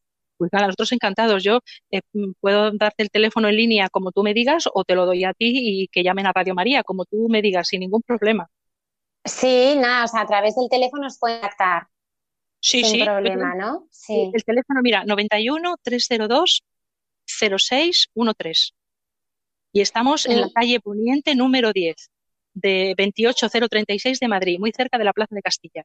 Pues muchísimas gracias, Sor Luisa, por, habernos acompañado esta noche y haber, y haber conocido pues eh, esta, esta congregación de las hijas de Santa María de la, de la Previdencia fundada por Luis Guanela. Muchísimas gracias. La acompañamos con, con nuestra oración también. Y, yo también contad con la nuestra para vuestras necesidades y nunca, nunca perder la esperanza. Un abrazo enorme para todos. Gracias, Sor Luisa. Hasta pronto. Un abrazo.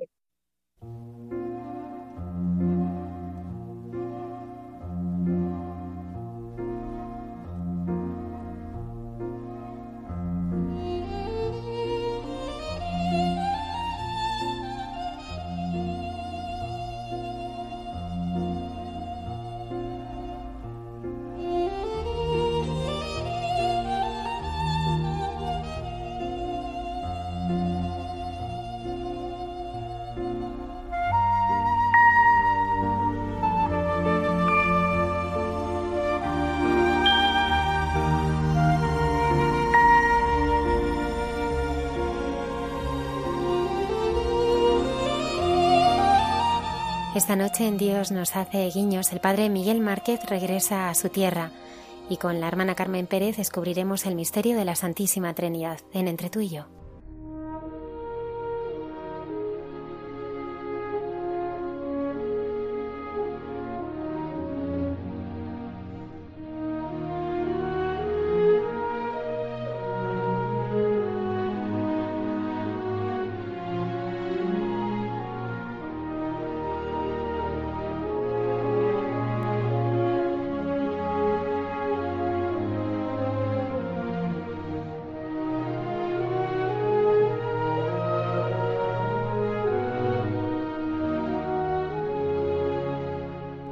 Buenas noches a todos, a ti, Almudena, y a los que en el equipo trabajáis, hacéis el programa, y a la gente que nos escucháis, a ti que escuchas en tu casa o que estás en viaje o en la situación en la que te encuentres.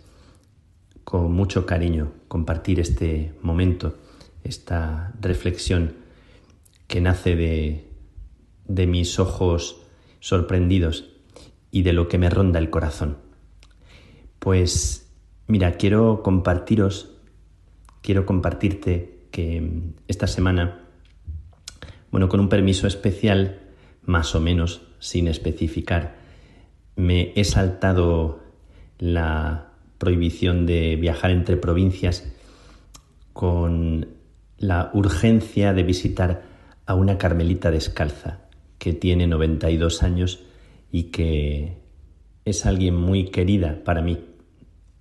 Cuando yo tenía 15 años y empecé como a despertar a las cosas de, de Dios, a las cosas del espíritu, a las cosas de la espiritualidad, y empecé a sorprenderme, fue cuando empecé a ir por las carmelitas descalzas de Plasencia.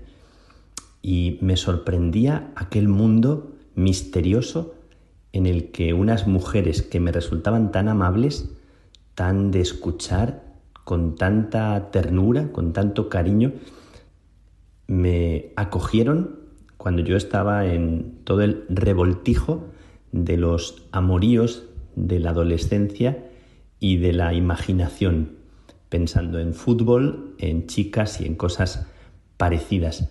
Pero de repente se cruzó, como que atravesó el guion de aquella película que yo me estaba montando, como se la monta normalmente un joven que piensa en las cosas que se piensan y aparecieron estas mujeres que empezaron como a escucharme, a tratarme y me entró la curiosidad, la curiosidad por aquel mundo misterioso y empecé como a pasar las páginas, a entrecorrer la cortina de aquella realidad y empecé a hablar con ellas.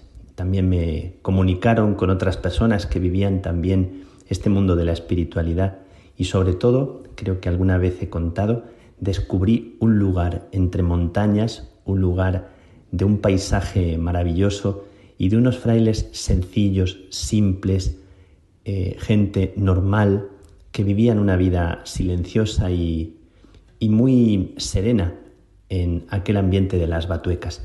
Pero sobre todo quería hablaros de eh, Isabel, de la madre Isabel, que aunque está viva y con mucha discreción quiero hacerlo, ahora diciéndome las hermanas que, está eh, enferma, que está en una situación delicada, pues me he querido aventurar, he querido atravesar las fronteras de las provincias para acercarme y simplemente estar con ella, porque no sé el tiempo que el Señor la mantendrá. Pero quería contároslo por el agradecimiento que siente mi corazón. Yo tengo 54 años, soy sacerdote carmelita y la vida me ha dado muchas vueltas y me ha llevado a experimentar cosas que nunca imaginé. El Señor me ha ido conduciendo del miedo a la confianza y todavía me invita a seguir explorando los caminos que están más allá del miedo y a dejarme reinventar, dejarme renacer por Él. Aquella mujer, eh, con su estilo, con su espíritu teresiano, me recibió a un niño tímido, a un niño acomplejado, y empezó a escucharme, a hablarme, a compartirme.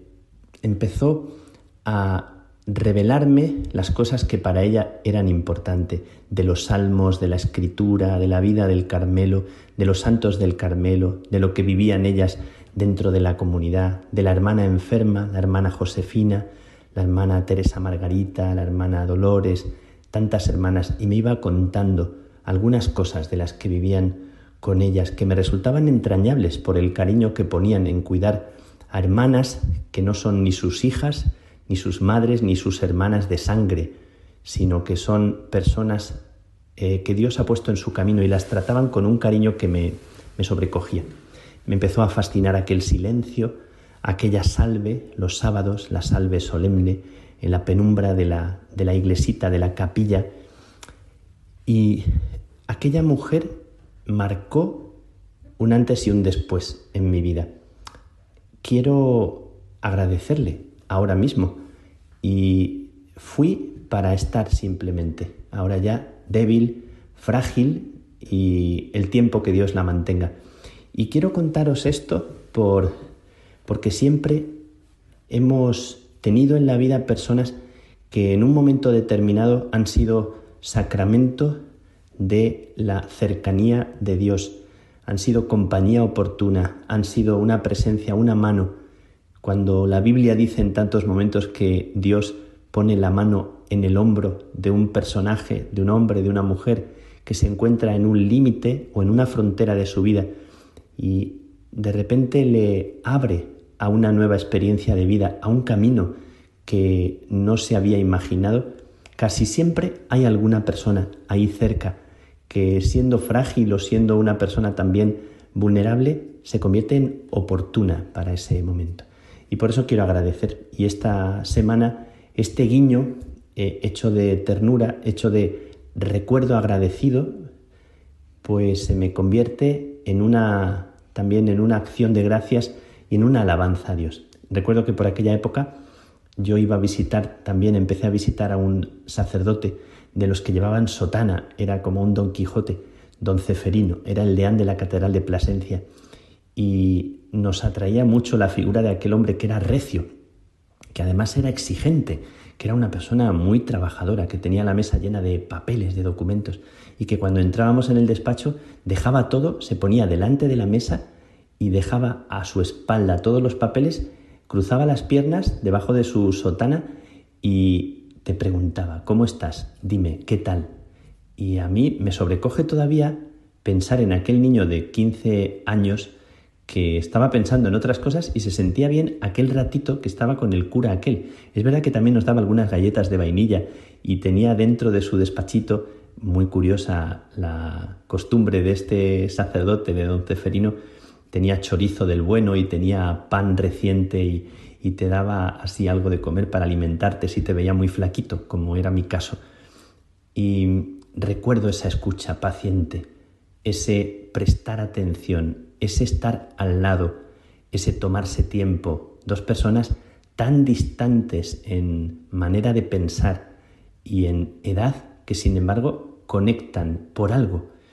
Estaba pensando cómo todos necesitamos en la vida en un momento determinado, cuando estamos tan perdidos, alguien que nos ayude y necesitamos la humildad en estos tiempos en los que parece que cada uno abandera la verdad pequeñita que hay en su mente, en su corazón, y trata de hacer de esa verdad única verdad. Cómo necesitamos cuidar nuestra verdad y también pensar, como decía el Papa Benedicto, que nosotros no poseemos la verdad, sino que la verdad nos posee a nosotros, hablando de una persona, y que esa es la gran pasión y la gran aventura de la Iglesia, volver otra vez a dejarse conquistar por esa persona, por esa verdad y recordaba la historia de Ana Marielis, que es una discípula de Jesús. Con, con, respeto quiero mencionar su nombre, una mujer que bueno, me resulta siempre, me ha resultado como muy elegante en los días que la conocí. Me contó una historia, también de compañía, de cercanía, de presencia de alguien que pone la mano en el hombro. Dice ella que estando en la universidad, allá en, en Caracas, en Venezuela, ella estaba un tiempo, unos días que estaba muy mal, que se encontraba caída, que se encontraba triste por la razón que fuera, y que iba y venía, entraba en la, en la residencia donde estaban, y que un día descubrió en su habitación un ramo de flores, algo del jardín que le habían dejado allí, como alguien eh, anónimo que deja una nota eh, un regalo invisible como para alegrar su corazón y se sintió como sobrecogida investigando quién podía haberle dejado aquello. Dando vueltas, dando vueltas, acabó descubriendo que la persona que le había dejado aquellas flores era el jardinero. Era un hombre que pasaba como desapercibido, que estaba allí atendiendo el jardín, que parecía como un personaje al margen, y que las chicas que entraban y, salían de la residencia con sus preocupaciones, con sus amores, con sus historias, pues apenas se daban cuenta, ¿no? Un hombre amable, un hombre agradable, y cuando se dio cuenta se quedó totalmente sorprendida y agradeciéndole empezó a dialogar con el jardinero. Y resultó ser el jardinero un hombre de una experiencia preciosa de Dios y de la vida y se convirtió como en una compañía oportuna para aquel momento de su vida. Y lo cuenta con un agradecimiento, no sé de qué tema estaba yo hablando en los ejercicios, que ella se sintió movida a contarme esta historia del jardinero. Me parece una historia muy bonita. Hay jardineros en la vida que están al margen, que están como a otra cosa y de repente se dan cuenta de que uno no está bien y te ponen una flor, un ramo de flores en tu habitación sin pedir nada, sin decir nada, sin tocar la trompeta por delante, sino como alguien que quiere levantar tu espíritu. Y luego desaparecen y siguen a su faena y siguen con su jardín. Y esta es la grandeza de algunas personas que nos han acompañado. Hoy estoy recordando aquel jardinero que me contó Ana Marielis y estoy recordando a don Ceferino y sobre todo esta semana, porque he hecho la excursión a la tierra de mis orígenes a visitar a, la madre Isabel. Y he estado con ella un ratito y me miraba como con cara de niño, así con mucha debilidad, no con mucha fuerza. Y ya nos despedimos, me regaló un rosario y unas estampas. Y el corazón se te encoge un poco por dentro pero también se te dilata en agradecimiento. Pues yo quiero también pedirle al Señor que recordando la compañía que hemos recibido en la vida, las manos que se han posado en el hombro como para ayudarte e iluminar el camino que tienes que hacer, pues que eso nos lleve a cada uno a pensar que con nuestra fragilidad somos en un momento determinado compañeros oportunos, somos personas que pueden mm, desatascar, desbloquear situaciones, ayudar con la escucha. Mira, eh, Almudena, recuerdo que hice un curso, voy a contar algo que, que no sé cómo le sonará a la gente, pero es simpático. Se me ocurrió hacer un curso de clown. Yo ya era sacerdote y tenía mucha curiosidad por saber cómo podía ser un curso para aprender a ser eh, payaso, para aprender a hacer sonreír, para eh, poder explorar también una manera de relacionarme. Hice un curso con una mujer argentina que era encantadora y estuvimos haciendo distintos ejercicios, distintas cosas tan bonitas, ¿verdad? Para aprender a, con gestos, sin palabras, aprender a expresar los sentimientos de, dentro y aprender a conectar con el otro. El día fundamental que teníamos que ir al, al encuentro, al grupo, nos dijo que teníamos cada uno que llevar como un objeto que nos definiera, un objeto que significara la, algo de, nuestra, de nuestro nombre, de nuestra vocación. Por supuesto, siempre con la nariz de payaso y luego eh, sacando a luz lo auténtico de nosotros. Y yo entré en un chino, en una tienda china, a mirar cuál podía ser mi objeto que me definiera, que yo pudiera llevar encima de mí para aquella última clase de clown y sabes que de repente se me posaron los ojos sobre un desatascador de los desagües, pero un desatascador gigante. Eh, y nada más verlo dije, este es mi objeto. Busqué una cuerdecilla y me lo colgué al cuello. Claro, es una cosa ridícula, pero era una clase de clown, donde lo ridículo se convierte en mensaje de algo más profundo. Y con el desatascador iniciamos la clase en silencio, en nuestra nariz de payaso, y yo me di cuenta de cómo me identificaba con aquel objeto. Íbamos por las demás clases que estaban en otros temas y yo con mi desatascador sin hablar eh, ponía el desatascador delante de las personas y hacía el ademán de desbloquear, de desollinar, de quitar el peso que impide respirar, que impide andar erguidos. Y me di cuenta que Dios me había regalado la vocación de intentar con su misericordia y su ternura hacer que la gente pudiera respirar un poco mejor y pudiera eh, conectar con la confianza y pudiera abrir los ojos a algo que no se ve. No sé qué hice de aquel desatascador, no sé dónde lo eché, me gustaría volver a rescatarlo, eh, porque fue una clase muy bonita donde todos los demás que participábamos cada uno sacó de sí el niño que llevaba dentro y lo trasladó al adulto y al adulto que ahora soy. Quiero seguir dejándome acompañar por don Ceferino, por la madre Isabel, por el jardinero. Quiero seguir pidiéndole a Dios que me renueve el desatascador para poder ayudar a los demás y poder seguir eh, haciendo que con todas las cosas que nosotros hemos recibido en la vida, que yo he recibido, yo me convierta en alguien que vuelve a estrenar respiración, confianza en ese Dios que a mí me ha liberado, puedo reconocer, que me ha liberado de tantas cosas, que me sigue haciendo enfrentar los miedos, que desde entonces, con la Madre Isabel que me hacía cantar el aleluya y el versículo del aleluya cuando yo siempre he cantado mal, o eso he creído, con una vergüenza infinita, me hacía cantar eh, por cariño el aleluya delante de la iglesia y yo casi moría de vergüenza un día y otro día, y me ayudó a enfrentar los miedos. Pues hoy quiero darle gracias a Dios por este guiño que he recibido esta semana, atreviéndome a ir más allá. También he visto allí, en la tierra de mis orígenes, a mi madre, y he paseado por los campos de la infancia, por el Valle del Jerte, y he estado con ella un día y medio. Ha sido una alegría muy bonita, muy especial que os comparto. Ojalá todos prontito podamos abrazar a los seres queridos que tenemos, ya los abrazamos en el corazón. Que Dios desatasque nuestra vida de lo que no nos deja sentirle como una presencia que renueva la vida en este momento. Te presto mi desatascador y te mando una bendición para ti y también la recibo de ti, esa bendición, en esta comunión de esta noche única, que Dios te bendiga.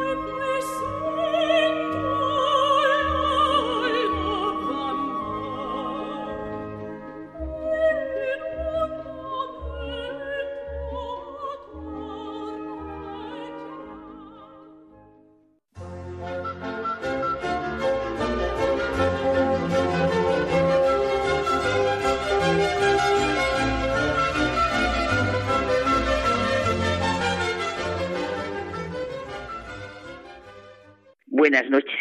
Pues aquí estamos, ¿verdad? En estos momentos de intimidad en el programa de Hay mucha gente buena y a José Manuel y a mí nos gusta muchísimo este entre tú y yo y más hoy que vamos a sentir Trinidad Comunidad de Vida. Bueno, él y yo ya lo hemos hablado mucho. Si hay algo que necesitamos vitalmente experimentar, pues es precisamente esa comunidad interior de vida. Ese sabernos amados y amar, ese sabernos mirados y mirar, ese saberse escuchado y escuchar, de la abundancia del corazón habla la boca. Lo que de pequeños hemos aprendido la gramática. Mira, ahora me sale. Qué distintos son los pronombres personales de los demostrativos. Qué distinto es decir yo, tú, nosotros. Qué decir, ¿verdad? Ese, aquel. Bueno, que los pronombres personales han dado lugar a poesías. Bueno, eh, Carmen, pero sigamos con nuestra comunidad de vida, que es lo que nos indican los pronombres personales. Y, y, como estamos celebrando este año el centenario del nacimiento de San Juan Pablo II, con él comenzamos nuestro diálogo, nuestro entre tú y yo, y él nos ayuda con su vivencia y comunicación de la Trinidad como comunidad de vida, amor, vida y amor. Vaya dos realidades para nosotros, ¿verdad? Fenomenal, José Manuel, tienes razón. Volvemos a nuestra comunidad de vida y amor y además con San Juan Pablo II. Dios es la única realidad que escapa a nuestras capacidades de medida, de control, de dominio, de comprensión exhaustiva. Fíjate, hoy no me quiero entretener porque después tú me traes, pero estaba yo leyendo Chesterton y leo que es una maravilla el convertido y lo entusiastas que son estos dos de lo que realmente supone y es para nuestro mundo la revelación, el cristianismo, la iglesia. Claro, por eso es Dios, porque es Él quien nos ha llamado a la vida, nos ama, nos rige, nos guía, nos comprende, aun cuando no tuviésemos conciencia de ello. Pero si esto es verdad para la divinidad en general, vale mucho más para el misterio trinitario. Esto es típicamente cristiano de Dios mismo, como lo dicen esos autores. Bueno, San Juan Pablo II más. Él es a la vez Padre, Hijo y Espíritu Santo. Pero no se trata ni de tres dioses separados, lo cual sería una blasfemia, ni siquiera de simples modos diversos e impersonales de presentarse una persona divina, lo cual significaría empobrecer radicalmente su riqueza de comunión interpersonal. Mira, en su exhortación apostólica La alegría del amor, el Papa Francisco nos dice que la Trinidad es comunidad de amor y la familia es su reflejo viviente y nosotros en nuestro interior lo mismo. Ya, fíjate, yo estoy pensando al oírte en el hecho, eh, eh, en, el libro de los Hechos de los Apóstoles, ¿no? Eh, el Dios que comunica a San Pablo cuando paseándose por Atenas, en ese relato que a mí me gusta tanto, ve el monumento dedicado al Dios desconocido y les dice a los atenienses, de ese Dios es del que os vengo a hablar, un Dios que es comunidad de amor es una maravilla, es que San Pablo es una maravilla.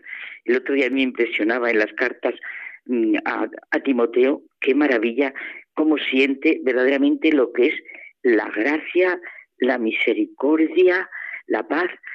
La Santísima Trinidad no es tanto un misterio para nuestra mente, como si se tratase de un teorema complicado, intrincado, y volvemos a lo que tú proponías de San Juan, San, San, si lo diré, San Juan Pablo II, es un misterio para nuestro corazón, puesto que es un misterio de amor. Misterio en el sentido que lo dice ya nuestro amigo Romano Guardini, y que tú y yo recordamos mucho. Misterio, exceso de verdad, de luz, de sencillez.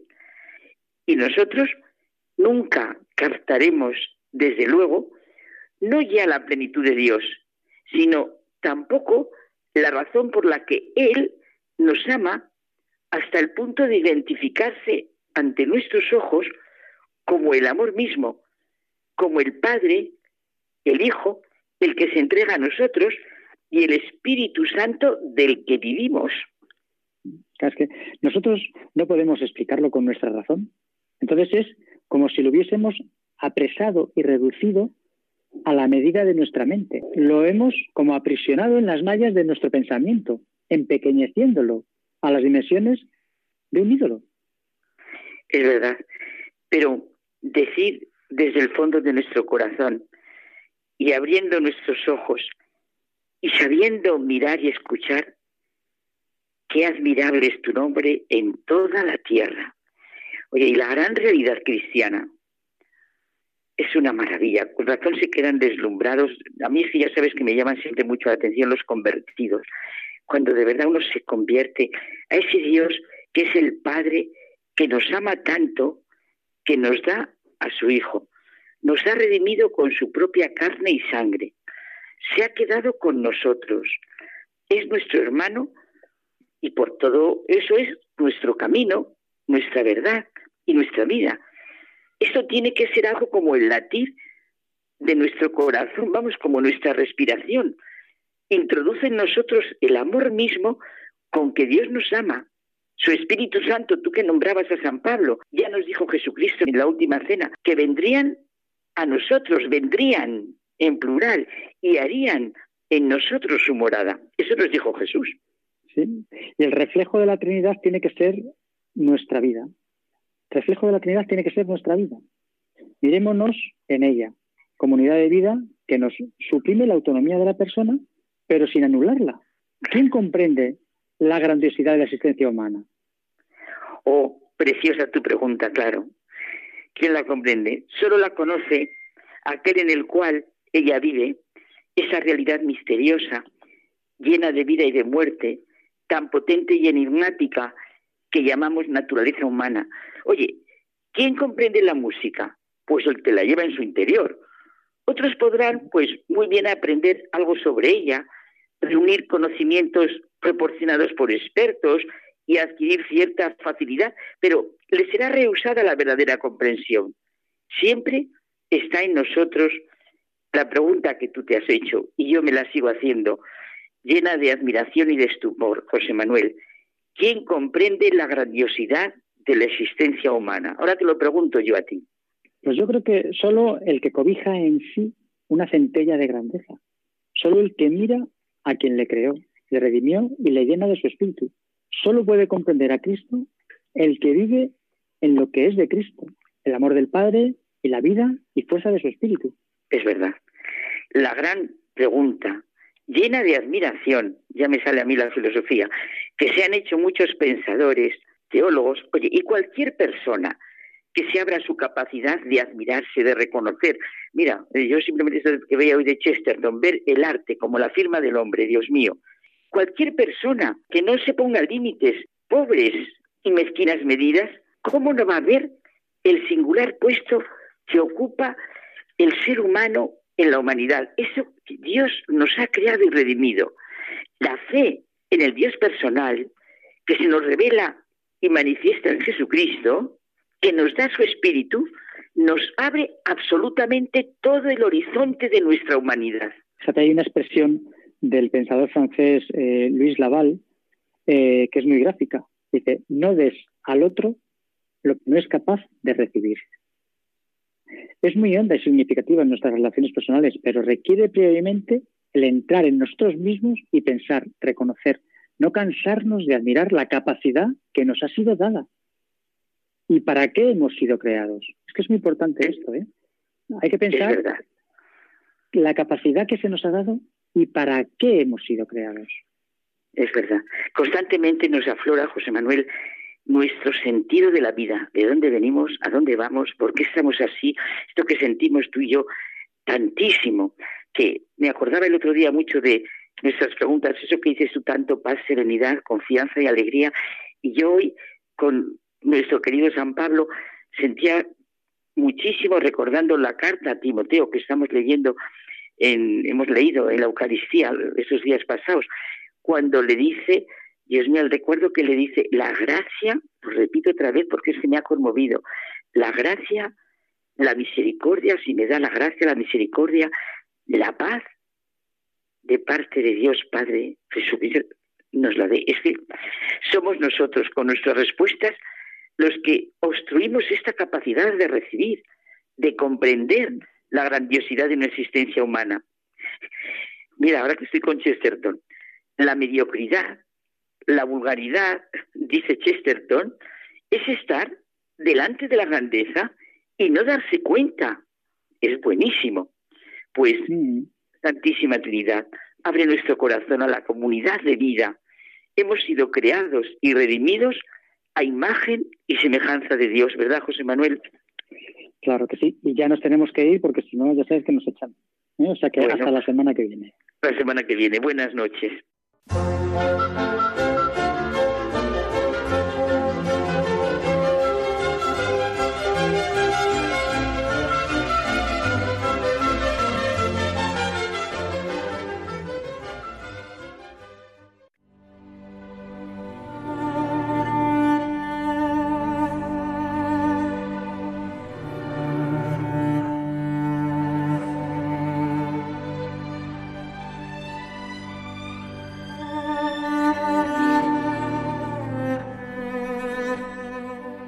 Nos despedimos hasta el próximo programa. Que tengáis una feliz y santa semana. Gracias por estar ahí.